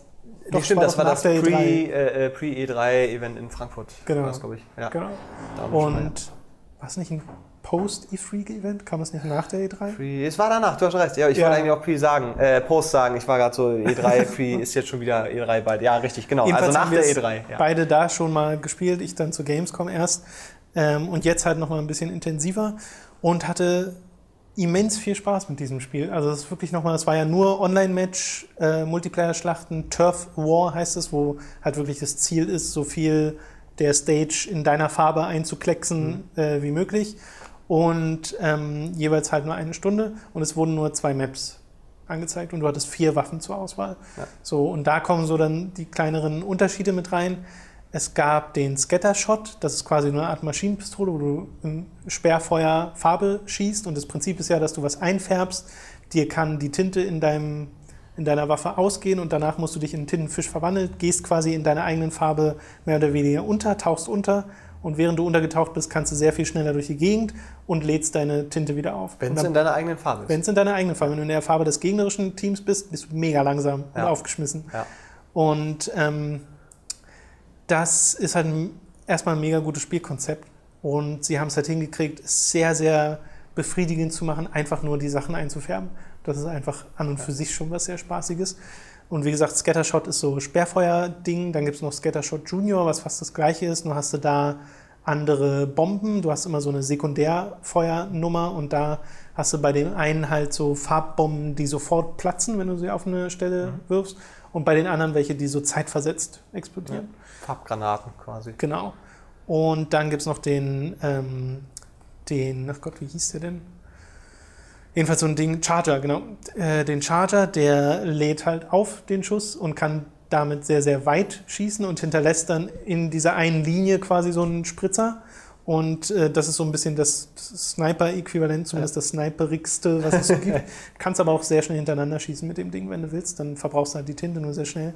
Und es gibt den Farbroller. Damit äh, ziehst du einen sehr breiten Streifen äh, durchs Level, kannst aber nur im Nahkampf angreifen. Und wenn jemand auf einer erhöhten Position ist, kommst du da erstmal nicht hin. Ja. Aber der kann halt auch so eine Art Granate, nur eine Haftgranate mehr oder weniger ja. schmeißt der. Und der andere, der mit dem, äh, mit dem Charger, das war nochmal dessen Spezial, habe ich schon wieder vergessen. Bei, äh, jedenfalls gibt es dann noch ähm, richtige Spezialmanöver, die du machen kannst, die sich erst aufladen mit der Zeit. Und das ist bei dem einen zum Beispiel ein Schild, das ja für ein bisschen unverwundbar ist. Äh, bei dem anderen ist es so ein, eine riesige Trompete mehr oder weniger, die innerhalb eines äh, bestimmten Radius einfach alle platt macht, alle Gegner, die da reinkommen, aber farblich zumindest nichts verändert. Äh, und das sind halt noch so ein paar taktische Elemente. Bei mir war es aber so, dadurch, dass die Steuerung so mega ungewohnt ist, mhm. ähm, bin ich mit diesen Waffen, mit denen du etwas präziser zielen musstest, also zum Beispiel mit dem Charger und teilweise auch mit dem Scattershot, eher so weniger gut klargekommen, weil du ja mit dem rechten Analogstick die Kamera nach links und rechts bewegst, während du mit dem linken Analogstick dich ganz normal bewegst, deine Spielfigur bewegst und mit durch Bewegung des Wii U Gamepads genauer zielst. Mhm. Also nach oben und unten zielen kannst du zum Beispiel nur mit dem Gamepad, das ja. geht gar nicht über dem Analogstick. Und das, daran konnte ich mich noch nicht wirklich gewöhnen. Okay. Also ich habe äh, ja auf Twitter ein bisschen geschrieben, was Splatoon haben viele geschrieben, ja, hatte gar kein Problem mit den Motion mhm. Controls, finde ich gar nicht schlecht. Und ich weiß ja, dass sowas sehr präzise sein kann, weil ich das auf dem 3DS ab und zu mal hatte. Bei so Spielen wie Star Fox kannst du ja auch Motion mhm. Control benutzen und das, um genau zu zählen, gar nicht so schlecht. Aber so in der Hitze des Gefechts hatte ich immer wieder den irgendwie das Bedürfnis, mit dem rechten Analogstick nachzujustieren und wirklich nur die feinen Zielmomente zu machen mit dem Gamepad. Aber du kannst ja nicht nach oben und unten zielen ja. mit dem Analogstick. Ja. Und ich frage mich, warum? Warum haben sie das eingeschränkt, dass man da nur mit den Motion Controls zielen kann, statt dass ich grob mit dem Analogstick ziele und fein dann mit dem, mhm. äh, mit dem Gamepad? Es sieht, glaube ich, lustiger aus, wenn die Leute mit dem Gamepad vor Das kann sein. Aber ich musste dann halt sehr oft die Kamera zurücksetzen und sowas. Ja. Und es war, es war einfach nicht intuitiv, meiner Meinung nach. Ja, ähm, ich hatte das beim ersten Mal testen auch, dass da die ersten äh, fünf Minuten wirklich, weil man auch so, so gepolt ist auf bestimmte Also klar, es ist deswegen auch Gewöhnungssache. Ja, ja. Ähm, beim zweiten Mal, als wir dann auf der, auf der Gamescom das mal äh, getestet haben, da war ich aber sofort wieder drin und es hat sich ähm, einfach sehr natürlich angefühlt dann. Einfach mhm. weil du, weil du die Bewegung, die, die du machen musst, um nach oben umzumachen, die machst du sowieso so ein bisschen mit. Also hatte ich da mal darauf geachtet, okay. dass man sowieso so ein bisschen neigt. Und wenn du einmal wirklich verinnerlicht hast, dass du äh, zum Hochgucken einfach oder zum Hochzielen einfach das Ding ein bisschen zu dir ziehst, ähm, kannst du damit fast schneller reagieren, weil du gleichzeitig noch links und rechts ähm, äh, quasi äh, dich grob positionieren kannst. Ähm, also ich hatte das Gefühl, dass du schneller drin bist. Aber das ist. Ähm da hat es so ein bisschen das Gegenteil, weil ich fand, das war alles andere als natürlich, weil ich immer wieder gemerkt habe, dass ich jetzt in Richtung gucke, wo ich überhaupt nicht ja. hingucken wollte. Aber ich weiß ja, dass es, wenn man, wenn es funktioniert, präziser ist als jetzt zum Beispiel ein ganz normaler rechter ja. Analogstick, weil du halt viel feiner genau. die, die, das Fadenkreuz bewegen kannst. Ja. Ähm, es gibt ja noch als Option, dass du das ganz ausstellst und ausschließlich mit dem rechten mhm. Steuerst. Äh, das ging aber auch nicht besser. Also ja. dafür ist dann die Analogstick-Steuerung nicht fein genug und der Analogstick ist auch einfach nicht so gut von der, vom Wii U Gamepad okay. wie jetzt äh, im Vergleich der, der von der Xbox One zum Beispiel. Ähm, das geht da einfach nicht sonderlich gut. Deswegen werde ich mich wahrscheinlich im finalen Ding auch eher auf diese Motion Controls konzentrieren und das, das halt einfach versuchen, mir anzugewöhnen. Das geht ja mit Sicherheit. Ja. Äh, aber zumindest da, und so viel Zeit hatte ich ja nicht, war es ein bisschen schwierig. Deswegen habe ich meistens diese Rollerwaffe gespielt wo du halt zwar nur im Nahkampf unterwegs bist, aber kannst halt dafür kannst du mega viel Farbe verteilen. Ja, und vor allen Dingen, äh, wenn du damit über äh, Tintenfische walzt, die quasi unter genau, der sind Farbe sind, dann ähm, sind die halt auch noch erwischt. Also das, ja. das stimmt. Aber insgesamt äh, habe ich so den Eindruck von deinen Tweets, die ich natürlich verfolgt habe, äh, dass dir das durchaus sehr, sehr viel Spaß gemacht hat. ja, hat es auch. Also wie gesagt, dieses, äh, was sie halt wirklich, wirklich gut hingekriegt haben, ist an und für sich, das Movement der Charaktere fühlt sich voll gut an, dass du äh, so untergehst in die Farbe und dann so also rausspringst als Tintenfisch und dann um Feinde herumschwimmen kannst in der Farbe und die dann von hinten äh, in, in so einen Hinterhalt gelockt hast und sowas. Das ermöglicht halt sehr viel taktische Vorgehensweisen. Und dann hast du ja noch so Sachen, dass du auf dem Wii U Gamepad deine Map siehst mhm. und da so einen Überblick hast, okay, wie ist die farbliche Verteilung, aber dass du dich auch von jedem, jedem Zeitpunkt aus äh, ja, transportieren kannst zu einem deiner Kollegen. Dann wird dein Squid geschossen durch die Luft und du damit musst du halt auch ein bisschen rechnen, wenn du dann siehst, okay, da, mein Kumpel braucht gerade Hilfe mitten im feindlichen Gebiet, schieße ich mich mal zu ihm. Während du aber in der Luft bist, kann er schon längst gestorben sein ja. und alles ist voller gegnerischer Farbe und du bist sowas von gearscht, wenn du da dann ankommst. ja. äh, das finde ich ist halt, weiß nicht, alles, alles daran gefällt mir bisher sehr, sehr gut, bis auf eben diese Steuerungsgewohnheitsnummer. Ja. Aber auch das Sounddesign ist wunderbar. Wenn du jemanden tötest, das ist audiovisuell einfach so ein befriedigendes Feedback. diese Farbverteilung ist mega Mhm. spaßig. Ich könnte, glaube ich, allein schon Challenge, Challenges mir vorstellen, wo du in einer bestimmten Zeit so viel Farbe wie möglich verteilen sollst, ohne Gegner. Ich Mhm. glaube, das würde schon Spaß machen, weil es einfach auch so toll aussieht, wie die Farbe da überall hin, äh, hingekleckst wird. Und äh, wie gesagt, ich habe ja den Roller am meisten gespielt und das hat einfach nur Spaß gemacht. Hat mir auch mit am meisten Spaß gemacht, weil diese Farbverteilung so viel schneller geht und du eben dieses, ich, ich kann das voll schwer zu beschreiben, das ist wahrscheinlich genau das, was manche Leute haben beim Saubermachen, wenn du ein Fenster putzt oder so und, oder beim Rasenmähen, Ja. wo du so siehst, dass du Progress machst. Ja, ja, und das ist ja da das Gleiche. Du machst halt Progress, indem alles farbig wird in deiner Farbe. Äh, ist so eine ganz, ganz grundlegende Befriedigung, glaube ich, die man da äh, verspürt. Und dieser Multiplayer-Aspekt ist halt ein ganz anderer, weil dein Ziel eben nicht ist, einfach nur die Gegner platt zu machen, Mhm. sondern du musst immer auf die Map gucken, okay, da sind gerade scheinbar keine Gegner unterwegs, da sollte ich mal einfärben gehen und so. Mhm. Ist irgendwie eine ganz andere Herangehensweise an einen Multiplayer-Shooter Mhm. und eine sehr, sehr frische. Plus, als das angekündigt wurde letztes Jahr zur E3, dachte ich mir noch so, ah, die Designs von den Charakteren, so weiß nicht, ob mir das so gefällt. äh, inzwischen finde ich es richtig gut. Ja. Also Ne- dieses, dieses, diese drollige Coolness, die sie da versuchen, die funktioniert irgendwie sehr gut. Ja, es hat so diesen, diese perfekte Mischung aus diesem ähm, Nintendo-typischen Bunten und trotzdem aber noch, ein, finde ich, diese Coolheit in Das ist so ein Anführungszeichen. bisschen wie ist- Sonic, finde ich. es ist, ja, aber es ist, es ist nur deutlich stilsicherer. Es, es passt mehr. Also Ja. das letzte Sonic Redesign, da kann man ja jetzt. Nee, genau, so- das meine ich auch. Aber Aber ich meine eher das, was Sonic damals machen wollte, machen die freche, jetzt. freche, genau, dieses freche, freche, ja. Radical Mhm. 90er Jahre mäßige. Und das äh, finde ich sehr sympathisch. Und es gibt halt noch so ein paar Anleihen, die sind einfach nur sehr charismatisch, dass du während du in der Lobby wartest, bis äh, deine Gegner oder Mitspieler alle reinkommen, auf dem Gamepad von der Wii U so NES-artige Retro-Spielchen machen kannst mit Tintenfischen. Das ist einfach nur eine schöne Idee. Ja, da steckt, glaube ich, ganz, ganz viel drin, von dem man noch nicht so viel gesehen hat, weil auch der Singleplayer-Modus, ist ja, ist ja angekündigt und da haben sie ein bisschen was gezeigt, Ja. aber es ist immer noch nicht so, ähm, so klar, inwiefern der wirklich ein großer Bestandteil wird oder ob das eben so ein bisschen Beiwe Bei Beiwerk wird. Äh, ich freue mich aber immer noch tatsächlich sehr darüber, dass sie dass sie das so konsequent machen, dass sie da jetzt auch eben, eben richtig Geld reinbuttern, was das Marketing angeht, ähm, dass sie auch sagen, wir werden das Ding mit DLC unterstützen. Wird- Das Marketing teilweise echt zweifelhaft. Ja, ja, ich, ich weiß, was du es meinst. gibt so einen Song-Trailer, den hat Oh auch Robin ja, gepostet. das, ja, ja, ist so den habe ich auch. Das ist ja, aber auch das ist, der ist so scheiße, der bleibt dir im Gedächtnis. Ja, ja, wahrscheinlich. also das ist, das ist unglaublich seltsam irgendwie zu gucken. Man denkt, ey, so, so eine Kacke, was bleibt im Ohr auf der einen Seite? Und ich habe mich also gerade auch bei der bei dieser Titelmelodie, wenn man Ja, so nennt, ja. äh, das ist man denkt wirklich, da wird eine Katze zu Tode gefoltert, aber es bleibt im Kopf. Aber es ist ein Tintenfisch. Aber es ist ein, so, Punkt ist ein Tintenfisch und es bleibt im Kopf und das ist so ein, auch das finde ich stimmig. Es passt zu Splatoon. Wenn ich die Bilder sehe Sehr. und diese Musik Ja, ja. höre, dann, dann passt es. Ähm, eine Sache, die ich ganz interessant finde, ist die, die Frage nach, nach Voice Chat, weil der wird, den wird es nicht geben, überhaupt nicht.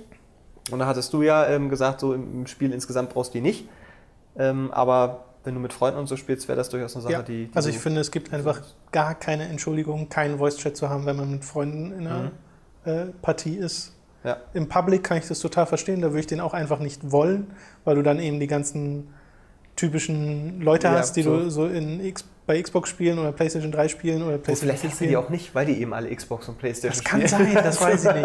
Aber ich glaube, das wäre einfach nicht gut. Also ich Ja. glaube, egal auf welcher Plattform, wenn du so Multiplayer-Sachen hast und da jemand drin ist, der sehr gut ist in dem Spiel und vielleicht ein bisschen jünger oder einfach nicht sonderlich tolerant weniger guten Spielern gegenüber, dann würde der die alle fertig machen, äh, Ja. die halt ein bisschen schlechter spielen oder es einfach noch nicht so gut können. Hast du denn, das ist eine komische Frage, hast du Penisse gesehen? Äh, in, weil ich mir gerade denke, ey, wenn, ich mit, wenn ich da mit Farbe, Farbe. malen kann und ich keinen Voice-Chat Nee, habe, nee, ist noch nicht. keiner drauf gekommen. Nee.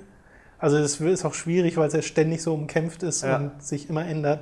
Mir hat aber sehr gefallen, dass die Matches so kurz sind. Äh, Ich weiß nicht, ob das generell so ist, kann man bestimmt auch individualisieren im finalen Spiel. Aber es sind drei Minuten Matches. Äh, Und das ist eine sehr angenehme Länge. Also es wirkt immer sehr actionreich, es ist immer was los. Die beiden Maps, die sie bisher gezeigt haben, sind schön verwinkelt teilweise. Du hast so taktische Stellen, von denen aus du dein bisher eingenommenes Gebiet mehr oder weniger beschützen könntest. Äh, da gab es schon viele Möglichkeiten. Also obwohl man ja innerhalb von jetzt zweimal eine Stunde immer wieder die gleichen zwei Maps gespielt haben, sind mir die nicht alt geworden. Mhm. Also die sind, glaube ich, wirklich gut designt. Naja, plus man muss sich, glaube ich, auch noch ganz viel erstmal an die, an die ganzen Möglichkeiten gewöhnen. Weil Das auf eben- jeden Fall. Ist ja so ein bisschen Weil das mit dem Rumspringen macht zum Beispiel kaum einer. Genau, das ist so ein bisschen dieses Titanfalls-Ding, wo man sich Ja. erstmal dran gewöhnen musste, dass man eben als, also auch an Wänden langlaufen konnte und Genau. Jetpack hatte. Und hier kannst du halt als Tintenfisch auch an farbigen Wänden lang schwimmen und, und äh, aber auch höher springen, wenn du da rausgehst und durch Gitter springen, also Ja. wenn du Tintenfisch bist. Also gibt es, glaube ich, noch ganz, ganz viel, was man, was man erstmal überhaupt erleben Mhm. und erfahren muss und dann daraus noch eine Taktik zu machen. Kann ich mir tatsächlich auch Ich gut hatte vorstellen. auch, äh, also wenn ich den Roller genommen habe, bin ich fast immer Erster oder Zweiter geworden in diesen Dingern, weil der halt einfach sehr leicht zu erlernen Mhm. ist, diese äh, Waffe, und man eben nicht so genau zielen muss. Und es kommt am Ende eben nur darauf an, wie viel Farbe man wirklich verteilt hat. Und mit dem Charger kannst du gar nicht so viel Farbe verteilen wie mit dem Roller Mhm. in kürzerer Zeit. Der Charger ist zum Beispiel eher dafür da, würde ich behaupten, um ein bestimmtes Gebiet zu verteidigen oder eben um gezielt Leute auseinanderzunehmen, damit die eben keine Farbe mehr Mhm. über deine Farbe rüber machen können. Ähm, während man den Roller wahrscheinlich eher beschützen sollte, wenn man so ein ausgewogenes Team macht. Der Tank. Äh, genau, so ein bisschen der Tank, der das alles dann verteilt. Aber ich hatte in manchen Matches so ein oder zwei Spieler, die wirklich gerafft haben, wie sie gegen den Roller kämpfen müssen. Mhm. Und gegen die hatte ich dann keine Chance. An die kommst du dann einfach nicht ran, weil du eben keine Distanzwaffe hast. Oder die stellen, springen dann einfach nur ein, zwei dieser kleinen Plattförmchen nach oben und dann muss ich schon aufhören zu rollen und müsste ihn hinterher, dann bin ich schon tot. weil du kannst halt nicht einfach weiterschießen oder sie ja, überrollen oder so, kommst dann einfach nicht mehr hoch. Ja. Also es ist sehr einfach, gegen die vorzugehen. Wussten nur sehr viele Leute noch nicht. Ja.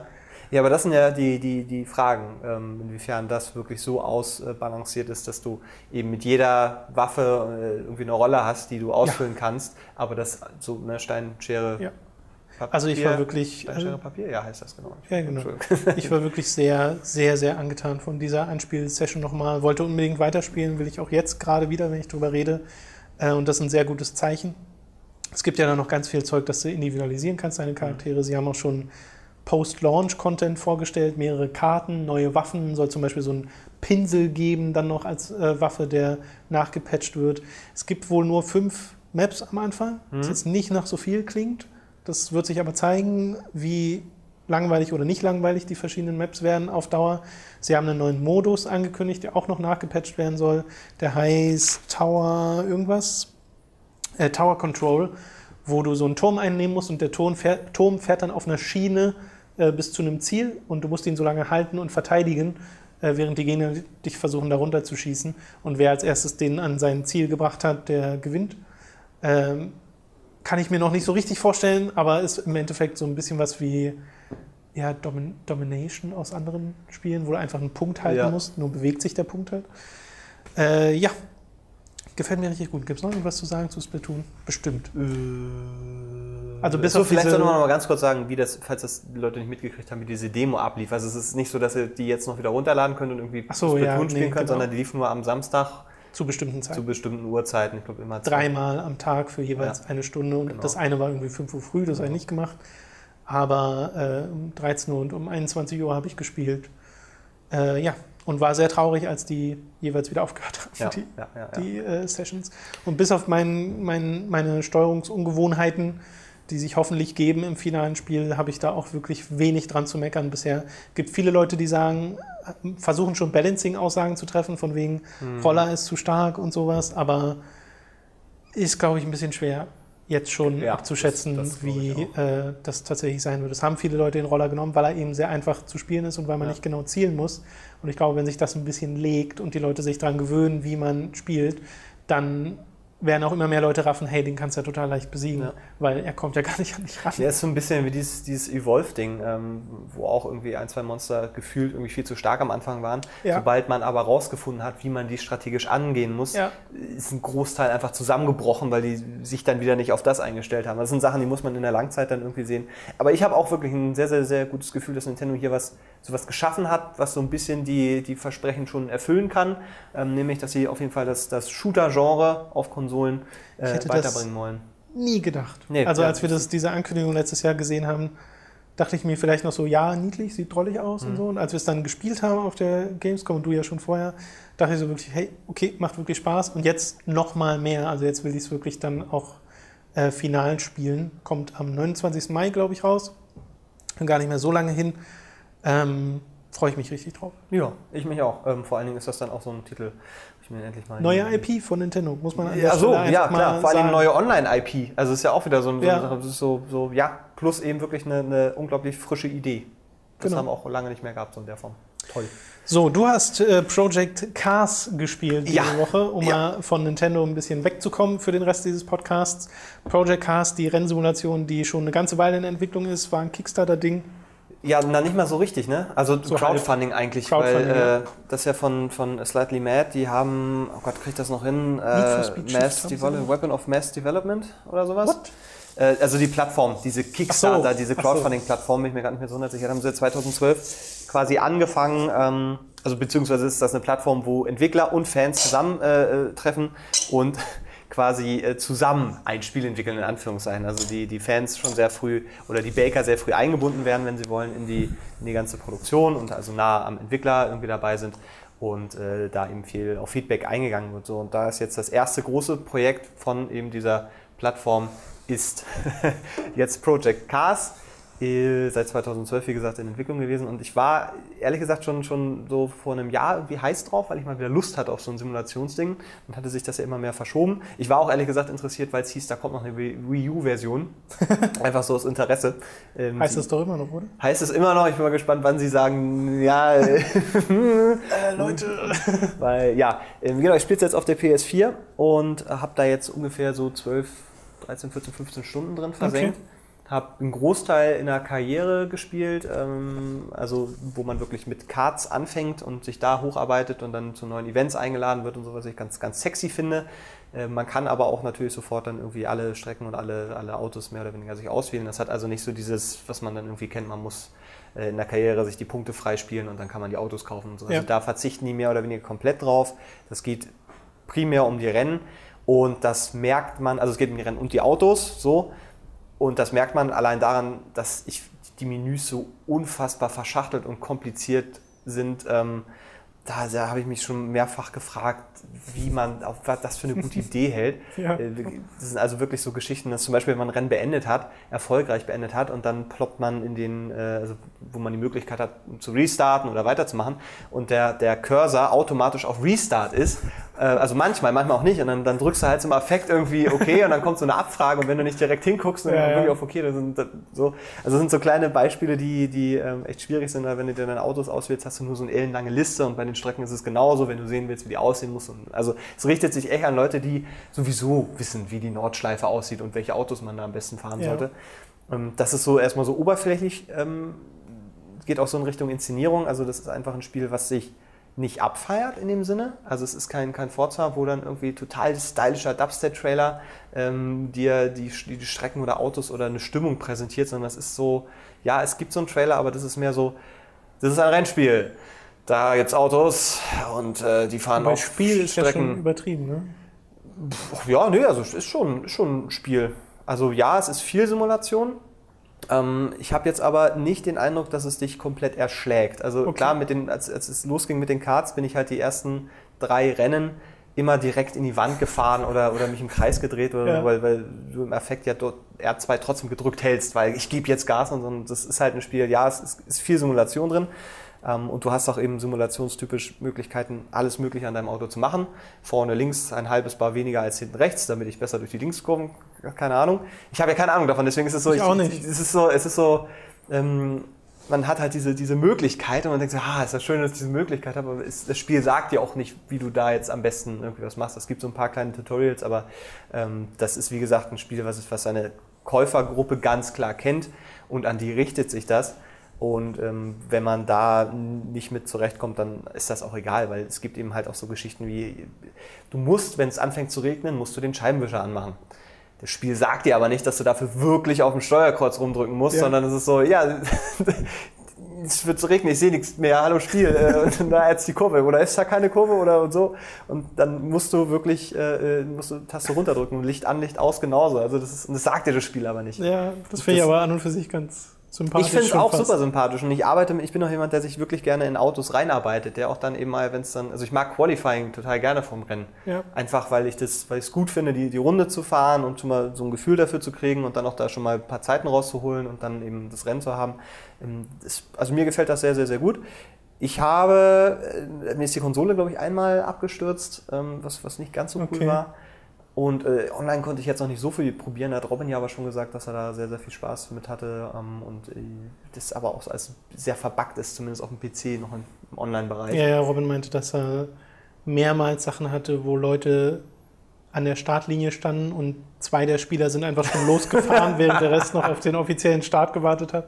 Solche Späße halt, dass es halt wirklich noch an einigen Stellen Bugs hat, aber er ist an und für sich auch sehr, Ja. sehr angetan Ja. von dem Spiel. Also es ist, wie gesagt, ich glaube, es ist nicht die härteste Simulation aller Zeiten, weil ähm, da habe ich, ich habe ja schon ein, zwei Kommentare äh, gesehen und manche Le Leute meinten, die sich wirklich damit auskennen, ja, es ist, geht in Simulationsrichtung, aber es ist halt keine Hardcore-Simulation. Ja. Also es hat schon Komfortfunktionen ähm, und da, da, da will es auch irgendwo sein. Also es will nicht die, die, der Realismus vom Realismus sein, sondern es hat schon noch seinen, seinen spielerischen, spielerischen Aspekt.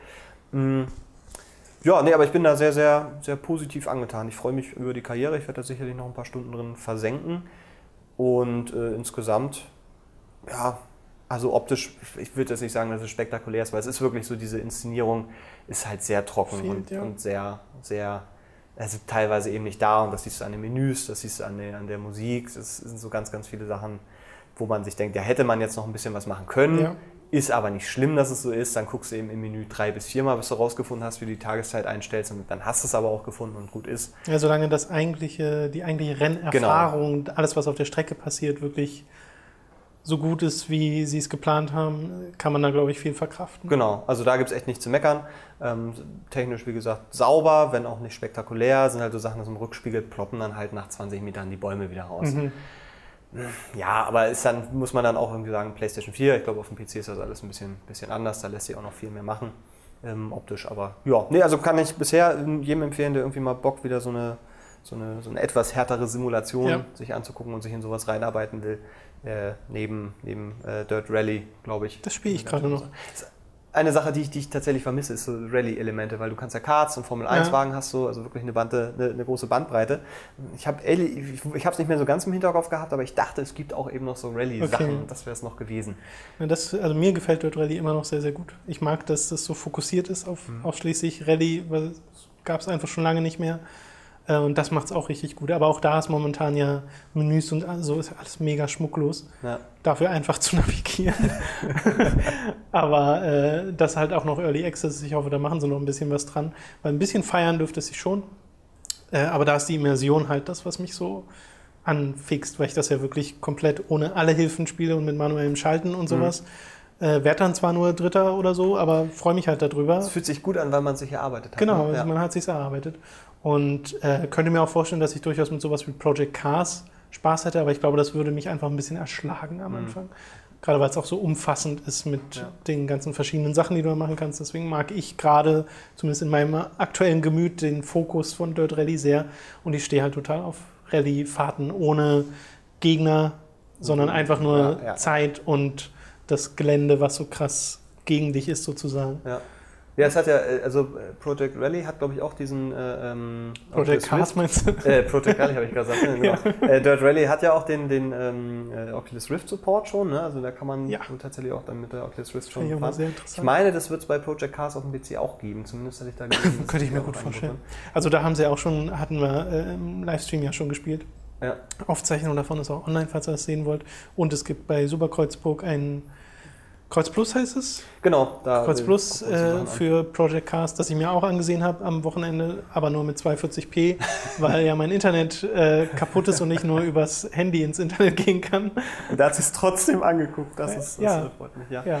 Ja, also wie gesagt, ähm, wenn wer Autos mag äh, und nicht unbedingt Dubstep und Feuerwerk braucht, um das Ja. zu mögen, der Wobei das ja auch nicht, äh, das hat es ja vorhin mit Forza verglichen. Forza ist einfach, feiert Autos enorm, ohne dabei irgendwie versuchen, pseudo-cool zu sein so oder so. Ist einfach nur mega Autoporn. Genau. Also mit, wie du da, dein Auto steht in der Garage und du kannst halt drumherum gehen und Auto, äh, Türen aufmachen und sowas und reingehen und dir alles angucken und guck mal, wie toll das aussieht und währenddessen spielt ein orchestraler Soundtrack. mit. Genau, genau sowas. Also das ist halt dieses, es feiert eben diese Autokultur so mega, Ja. ohne sich jetzt anzubiedern irgendwie bei aktueller. Nee, genau, das wollte ich damit auch nicht sagen. Aber ist, also sowas darf man einfach bei Project Cast nicht erwarten, dass Ja. so dir das präsentiert wird, sondern es es geht alles, was wirklich wichtig ist, läuft auf der Strecke ab. Genau. Und da macht das Spiel bisher für meine Verhältnisse kaum Fehler und das ist das Entscheidende dabei.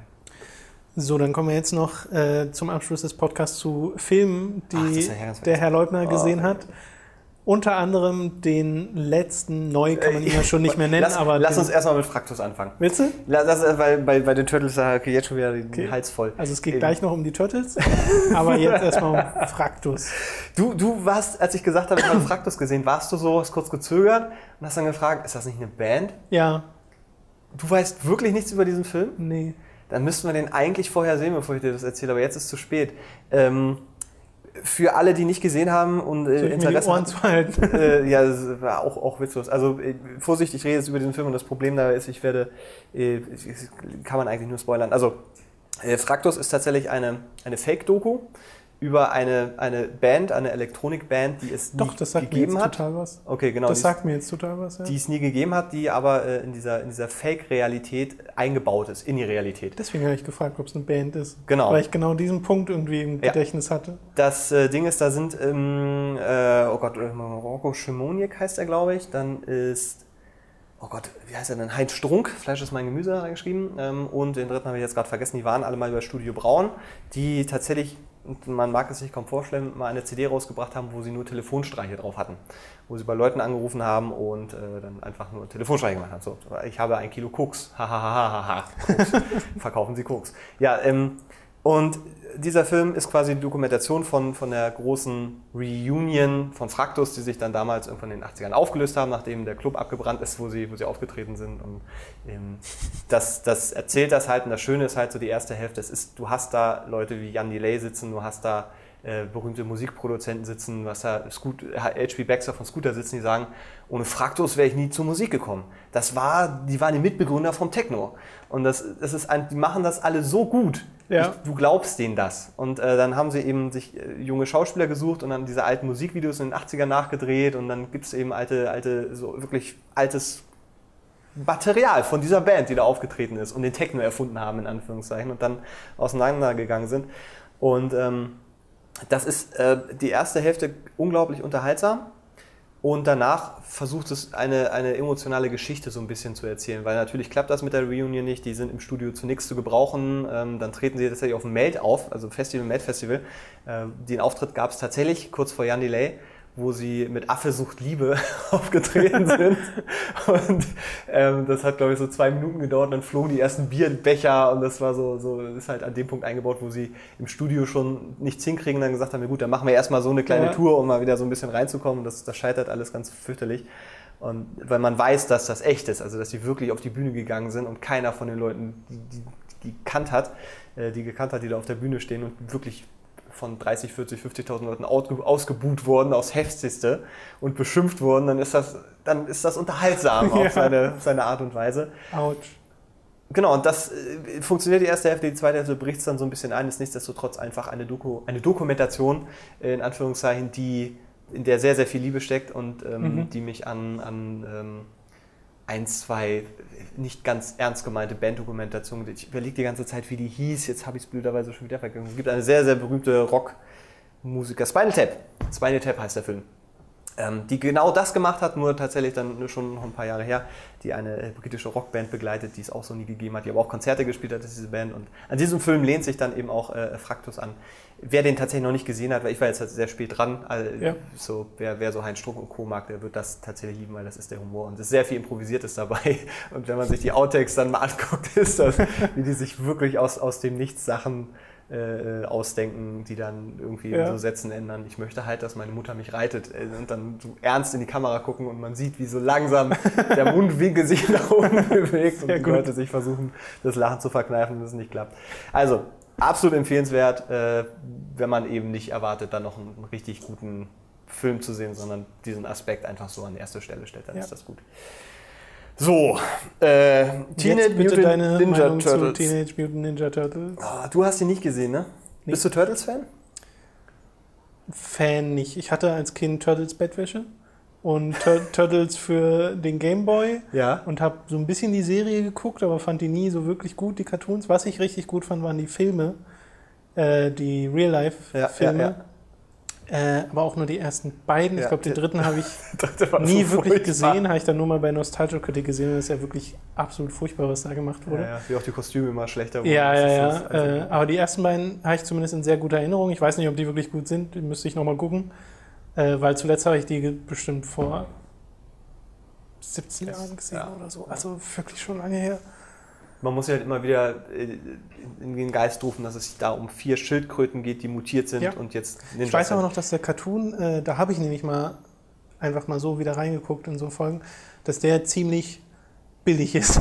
Ja, ähm, aber, und das habe ich gerade auch erst gestern wieder gelernt, da wurde wohl sehr, sehr viel geflucht und auch wirklich so hart. So Scheiße, du Arschloch und solche Sachen. Äh, wusste, wusste ich auch nicht mehr, aber ja, ja, mein Kumpel hat sich das gerade angeguckt. Der ist ein riesen Turtles-Fan, der Kumpel, der besagte. Und ähm, der ist auch der Grund, warum ich dann gestern äh, diesen, diese Neuverfilmung gesehen habe, von der ich ehrlich gesagt nichts erwartet habe, weil in dem Moment, wo produziert von Michael Bay in diesem Dubstep-Trailer aufgetaucht ist, dachte ich, das, Kam das ja auch, glaube ich, nicht so gut an.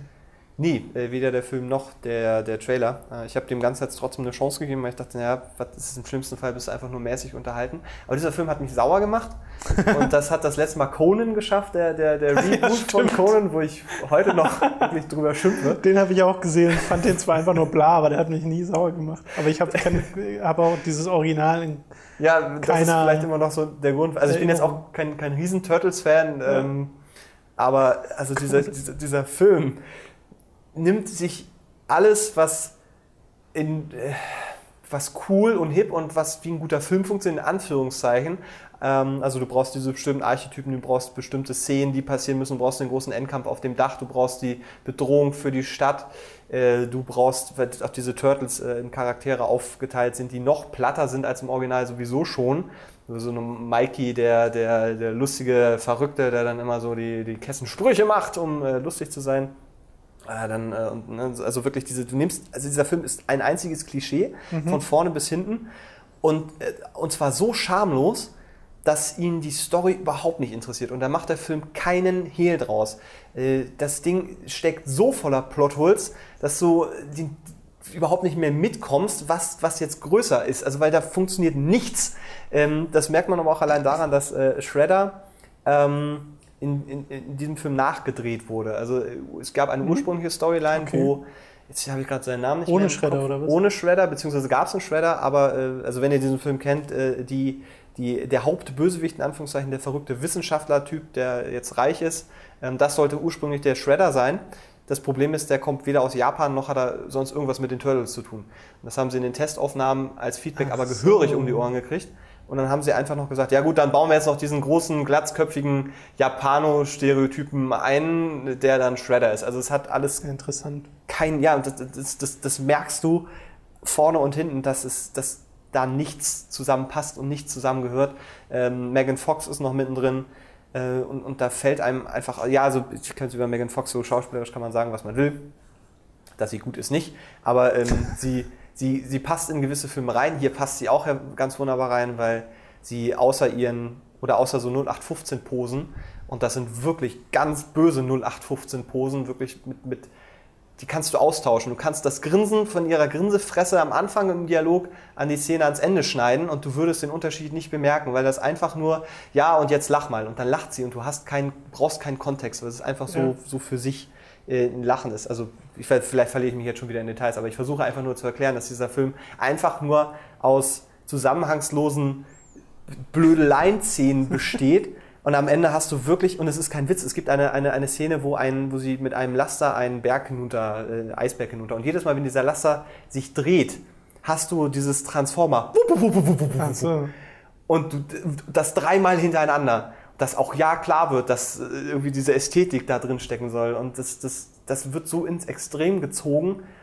Ich bin aus dem, aus dem Hände über den Kopf zusammenschlagen eigentlich nicht mehr rausgekommen, weil das, dieser Film nimmt sich nicht ernst, er versucht keine Geschichte zu erzählen, dem ist das kackegal, was da passiert. Hauptsache, es sieht irgendwie nach Action aus und irgendwo läuft noch eine Schildkröte drin rum. Also so in Anführungszeichen, weil Megan Fox ist übrigens dann die Mutter der Turtles, weil sie die Turtles und Splinter aus dem Labor, das ihr Vater betrieben hat, gerettet hat und dann in die Kanalisation geworfen hat, wo sie dann aufgewachsen sind, die, die Turtles und Splinter. Und Shredder und äh, der äh, Splinter haben irgendwie nichts miteinander zu tun, was ja eigentlich ein ganz essentieller Teil Ja. ist, dass der eine der Lehrmeister vom anderen war und äh, Verrat und so. Die haben hier nichts miteinander zu tun. Die Motivation vom Hauptbösewicht, der dann die ganze Stadt vernichten will, ist übrigens die, and then I'm gonna be rich. Like stupid rich. Das ist eins zu eins seine, seine gesamte Sehr Motivation. cartoonig. Ja, könnte man sagen, wenn es halt nicht so kackend dreist scheiße wäre dabei. Weil da ist kein Charme. Also weder der Charme, dass es charmant sein könnte, noch hat dieser Film Ja, Charme, ja, ja. einfach Transformers zu nehmen und diese Michael Bay-Ästhetik da reinzusehen. Er hat das Ding nur produziert, aber es wirkt halt so, als hätte er die ganze Zeit mit so einem Knüppel da gestanden und, und sobald irgendjemand eine Idee gehabt hat, scheiß drauf. Also ganz ehrlich, mag sein, dass es von euch da Leute da draußen gibt, die große Turtles-Fans sind, die da dem irgendwas noch abgewinnen konnten. Mein Kumpel ist tatsächlich einer, der, der, der musste selber ganz viel beim Film lachen, wenn ich da saß und das hat sie jetzt nicht gesagt und meinte die ganze Zeit, ja gut, also ist jetzt nicht alles so gut in diesem Film. Achso, mochte er den Film? Der er mochte den Film äh, aus, aus dem Grund heraus, weil er einfach ein riesen Turtles-Fan Turtles, ist und er meint, die Turtles als Charaktere wurden hier toll eingefangen. Aber hier sind einfach nur vier Klischee-Typen, die, die dann irgendwie Ja. äh, sich darum und es sieht halt auch so, so Jetzt will ich den aus. eigentlich auch mal sehen. Ja, jetzt habe ich schon wieder den Fehler gemacht, man hätte einfach nicht drüber reden sollen. Aber also es hat mich wirklich sauer gemacht wieder unter diesem Aber ich will noch viel Aspekt. eher mal den alten Film wiedersehen. Ja, der, der, und das ist auch grober Unfug. Natürlich ist das Quatsch, aber da Was? steckt Ach, Naja, der alte Film die alten Filme Ja, ja. jetzt, so, weißt du, da, da, das ist auch keine große außergewöhnliche Story oder so, aber da steckt, ich habe das Gefühl, da haben die sich Mühe gegeben bei den Kostümen, da haben sie sich auch noch Mühe bei den Kampfszenen gegeben, da steckt viel Humor drin, da ist kein Dubstep in, in den Kampfszenen Nee. und es ist wild geschnitten und es ist die ganze Zeit äh, äh, Abrams Überstrahleffekte und, und eine, eine Blue-Orange Michael Bay Ästhetik mit, alles muss sich die ganze Zeit bewegen. Also bei mir war jetzt der Grund, weshalb ich den neuen mir nicht angesehen habe, vor allem wirklich dieses, dass es ästhetisch absolut nichts für mich ist. Also Transformers fand ich schon immer blöde und auch, wie gesagt, einfach nicht, ich finde die Transformers sahen halt nicht gut aus, sehen nicht gut aus. Punkt. Also ich mag das einfach nicht, wie das aussieht und diese Ästhetik jetzt auf Turtles zu übertragen, da finde ich auch nicht so gut, weil die Turtles sehen halt aus, wie sie aussehen. Äh, einfach kein großer Freund davon. Ja, also sie sehen nicht sympathisch aus. Ich fand Genau. die äh, Turtles sowohl im Cartoon als auch im, im, im Film damals, sahen halt mega sympathisch aus. Die hast dir angeguckt und hast wirklich gedacht, Mann, das sind ein paar coole Dudes, sind zwar Schildkröten, aber Ja. so. Und hier sehen sie halt aus wie Monster. Ja, genau so. Und, und sie haben Glubschaugen, menschliche Glubschaugen. Und das ist, wenn, wenn's du, wenn du das einmal gesehen hast, ist das so eine ganz, das ein ganz komisches Gefühl. Und sie sehen aus wie Schergen von Bowser. Wenn das ein Mario-Film gewesen wäre, wären Dann die wären ganz das gute die- richtig. Cooperlinge gewesen. und selbst dann wären es wahrscheinlich nur Zwischenbosse gewesen und keine Endgegner. Also, Ja. Ja. also der, der Shredder ist völlig verhunzt, der, der Foot Clan ist völlig verhunzt. April, was willst du da erwarten? Aber die hat Ich finde das halt so witzig, weil die, die Basis, die Turtles-Basis ist halt an und für sich schon so mega flach. Ja, Äh, aber hast halt ja, viel Pizza essende Turtles, dann diese ganzen Ninja-Samurai-Parallelen mit äh, Meister und Lehrer und sowas und eigentlich ja auch noch in der äh, Serie so Sachen wie Krang und Ja. das Technodrom und so. Äh, aber ich meine, wenn man, wenn man sich halt anguckt, ähm, so mal die Comicvorlage angucken, die, da rede ich jetzt wirklich von Das der Schwarz-Weiß. Genau, und ja, wirklich, also Ja. da, da fing es mal an mit dieser Ja. Persiflage auf Superhelden und danach wurde es ah, super ernst und düster Brutal, ja. und brutal bis zum geht nicht mehr und dann wurde das halt ne, so ein bisschen, dann kam die Serie raus. Das, wenn du dir die allererste Serie tatsächlich anguckt, ist das ähm, es ist äh, unterhaltsam. Also Frank Zanders Intro-Musik finde ich immer noch großartig. Aber das ist halt, legendär. so, und da, da ist man übrigens auch im Ausland neidisch drauf. Wenn du dir bei YouTube mal den Echt? Turtles-Song von Frank Zander anguckst und dann die Kommentare und dann Dabei ist der Englische auch mega catchy, aber die haben halt so gut wie keinen Text. Die Die, halt singen da Frank original. Zander. Die singen auch original nur Teenage Mutant Ninja Turtles. Ja. Fünfmal hintereinander und das ist dann Ja. der Text. So, aber Frank Zanders Stimme bringt dem Ganzen noch eine Coolness rein, die hast du sonst nicht. Und das Ja. muss, man, muss man mal sagen. Ähm, Übrigens äh, gibt es ja auch äh, eine aktuelle Turtles-Serie, die ist computeranimiert, also ne, 3D. Die soll ganz gut Und die sein. ist wirklich gut. Ja. Da habe ich auch mal wirklich sechs, sieben, acht Folgen gesehen. Ja. Und die ist sehr unterhaltsam. Da steht Liebe zum Detail drin. Das ist ein schöner, interessanter Stil. Ähm, vielleicht habe ich auch deswegen gedacht, naja, so schlimm kann der Turtles-Film eigentlich nicht werden. Aber es ist, es ist wirklich für mich ein Anti-Film, weil er einfach nur auf, aus, aus Bausteinen, also es ist, ja, aus Bausteinen besteht, aus Filmbausteinen. Wo sich einfach so die, die Ästhetik von aktuellen Blockbuster-Dingern, die irgendwie funktioniert, genommen wird, ohne drüber nachzudenken, ob es überhaupt zusammenpasst. und dann aus den Turtles Monster machen, die noch in Klischees packen. Ähm, einfach mal mittendrin gibt es eine Szene, wo, wo April sich aus dem äh, Auto lehnt und irgendwie Fotos macht und ihr Beifahrer fragt, was, was sie da macht, what you doing? Und dann ist der ist wirklich absolut schamlos, die Kamera fünf Sekunden auf ihrem Hintern und er sagt dann, no, that's good. Und ich sitze einfach da und das, das, das, das, kann doch einfach alles Ja, nicht so wahr die, sein. die ganzen Basic-Dinger, wie man Aufmerksamkeit des Ja, es ist ein Trailerfilm. geringsten gemeinsamen Nenners hält in Form Ja, des Zuschauers. ja, und ja. Ein Trailerfilm. Also alles, was, was man so im Trailer gesehen hat, sind so die Szenen aus dem Film. Und dieses, Wobei ich ja. äh, es voll interessant fände, wenn sich mal jemand Turtles nimmt und die wirklich nochmal so krass brutal macht, wie sie äh, Ja. in den Ursprungscomics Ja. waren. Aber nicht dieses halbgare, okay, wir wollen schon dieses coole, frische machen, bringen das halt jetzt in unsere Zeit und dann halt so klischee-mäßig.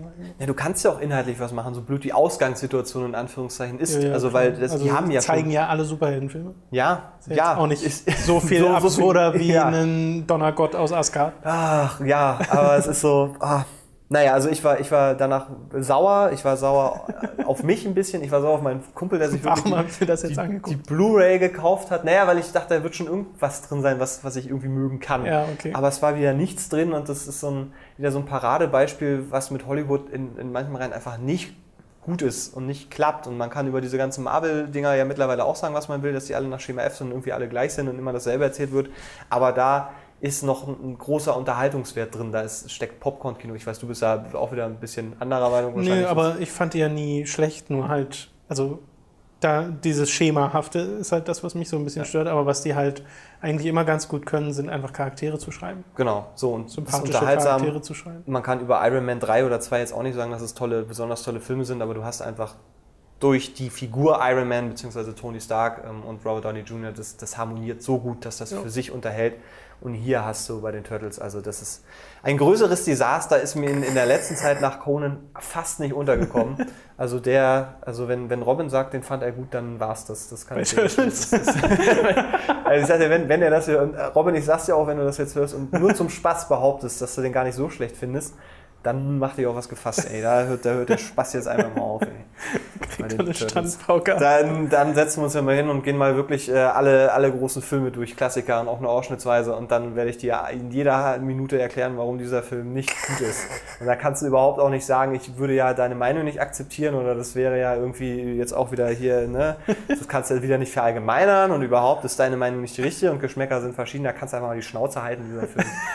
Ich finde gut, wie Robin nicht mal drei Stunden ja, weg ist. ich weiß schon, was, was dann jetzt passiert. Äh, ja, schön. gut. So, das war dann mein. Jetzt bin ich auch losgeworden. Ist ganz gut. Ich trage das seit gestern so mit mir rum. Ja. Turtle 2 machen sie übrigens gerade. Ja, ich weiß. Ich, ich hab, also, Weil der Film war natürlich ein Erfolg. Äh, und es wird einen nächsten geben. Ja, freue mich schon. Ne? Ich weiß, also unterbieten können sie das eigentlich nicht, von daher. Freue dich nicht so früh. Nee, ernsthaft. weiß. Ich weiß nicht, wie man das noch schlecht. Also wirklich nicht. Muss Es ich mir geht den nicht. wirklich mal Geht angucken. nicht, wirklich. Du kannst diesem Film vielleicht noch ein bisschen ein paar Millionen vom Budget nehmen, dass es beschissener aussieht. Aber das war es auch schon. Weil dieses- ich habe mir auch kurz in den Soundtrack, ins Making-of vom Soundtrack reingehört und dann sagt er doch wirklich, ja, wir haben diesen Soundtrack geschrieben, da war der Film noch gar nicht gedreht. geil. Deswegen ist der auch so, so super überhaupt nicht austauschbar in jeder Szene. Oh, Großartig. Ja, wenigstens ehrlich. ja, das sah auch so aus, als hätte er gerade ein halbes Semester auf irgendeiner so einer, so einer, weiß ich nicht, Schule eingeschrieben, wo man sich einkaufen kann, um große Soundtracks zu machen. Oder als, als wäre es der Praktikant von Hans Zimmer gewesen. Oder ich weiß es nicht. Ach, jetzt, jetzt gehe ich ins Hater-Tube über. Aber, ja, naja, aber gut, okay. Ich glaube, wir haben verstanden, dass du Turtles nicht so, nicht so gut. sehr magst. Haben wir uns alle gemerkt. Äh, ja. Schaut, den, schaut auch den alten Film nochmal, der ist Ja. sehr sympathisch aus Den den können wir 90er mal Jahren. Wobei, wie gesagt, ich habe den so lange nicht mehr gesehen, ich kann gar kein aktuelles Urteil darüber fällen. Ich Den muss ich geweint. mir nochmal angucken. Ich habe geweint bei einer Szene. Kann ich mir vorstellen. Ich habe auch sowas in Erinnerung, dass es so krass wurde an manchen Stellen. Weil Splinter entführt wurde. ich fand den auch an manchen Stellen wirklich gruselig als Kind. ja, So, ja, wo ja. du äh, Rocksteady und Bebop? Bebop? Bebop und? Rocksteady, Ja, genau. ne? So heißt das Duo. Weil die so creepy aussahen im Film. Die sehen ja eigentlich so cartoonig aus im, im Cartoon. Äh, und im Film waren dann so komische Monster. Es war echt, also es hat so, Und man echt, hat gesehen, ja. dass da so Leute im Kostüm Also heute ist natürlich total, denkst Ja, du so, hm? aber wobei ich auch glaube, dass so ein bisschen das wie bei Jurassic Park irgendwie eintritt, das sah schon gut aus für damals und sieht auch heute irgendwie Altert halt besser genau, als es ist- CGI. Genau, genau. Also man sieht halt, dass es, dass es echte Kostüme sind und ich mich auch immer noch so ein bisschen frage, wie sie das gemacht haben bei den Turtles, weil das echt schon ganz, ganz okay war. Ja. Ähm, ihr müsst mal übrigens bei YouTube gab's, es gab irgendwann mal eine Live-Tour der Turtles, eine Musik-Live-Tour. Oh ja, das ist furchtbar. äh, ich glaube, der Video, irgendwie Videogame Nerd, beziehungsweise äh, Mhm. der Wolf, James Rolf. James Rolf, habe ich Wolf gesagt? Nicht. heißt er nicht Wolf? Rolfe. Rolfe, Rolfe. Rolfe wird das geschrieben. Okay, der hat dazu auch eine, eine sehr, sehr interessante Ja. Nummer mal gemacht. Da müssen wir mal reingucken, wenn ihr, wenn ihr, noch, Also wenn ihr denkt, ihr habt alles gesehen von den Dazu muss Turtles. man sagen, das ist jetzt ziemlich scheiße gewesen, der Film. Aber es gab halt auch schon sehr viel Scheiße über die Turtles Richtig. mit dieser IP. Ist Richtig. nicht das erste Mal. Nee. Wird Das- wahrscheinlich auch nicht das letzte Mal gewesen sein. Aber das ist, das ist scheiße in der Neuzeit. Das, Ja. das, äh, nee, aber ja. ich finde halt so witzig, es gibt ja auch diese gute Serie, Ja. die ist ja auch aktuell und modern. Und jetzt gibt es halt mal einen schlechten Film und vielleicht geht die gute Serie dann weiter und immer dieses Hin und Her, Ja, weil die Turtles IP halt irgendwie überall mal ist. ja, das stimmt. Dass das überhaupt noch ein Ding ist mit den Schildkröten, finde ich auch schon interessant. Das ist zeitlos, glaube ich. Ja, Das wahrscheinlich. funktioniert immer. wahrscheinlich. Pizza essende Turtles funktionieren immer. Ja, Okay, das äh, war's dann mit diesem Podcast. Äh, schaut euch nicht Turtles an, aber wie ihr macht das jetzt und sagt, ja, aber irgendwie hat. Nee. Project Cars könnt ihr euch holen und Ja. Platoon sieht auch sehr, sehr gut aus bisher. Und erfreut euch am Assassin's Creed. Genau, viel Spaß Trailer. beim Assassin's Creed Enthüllungsding morgen. Oder Gestern. Tschüss.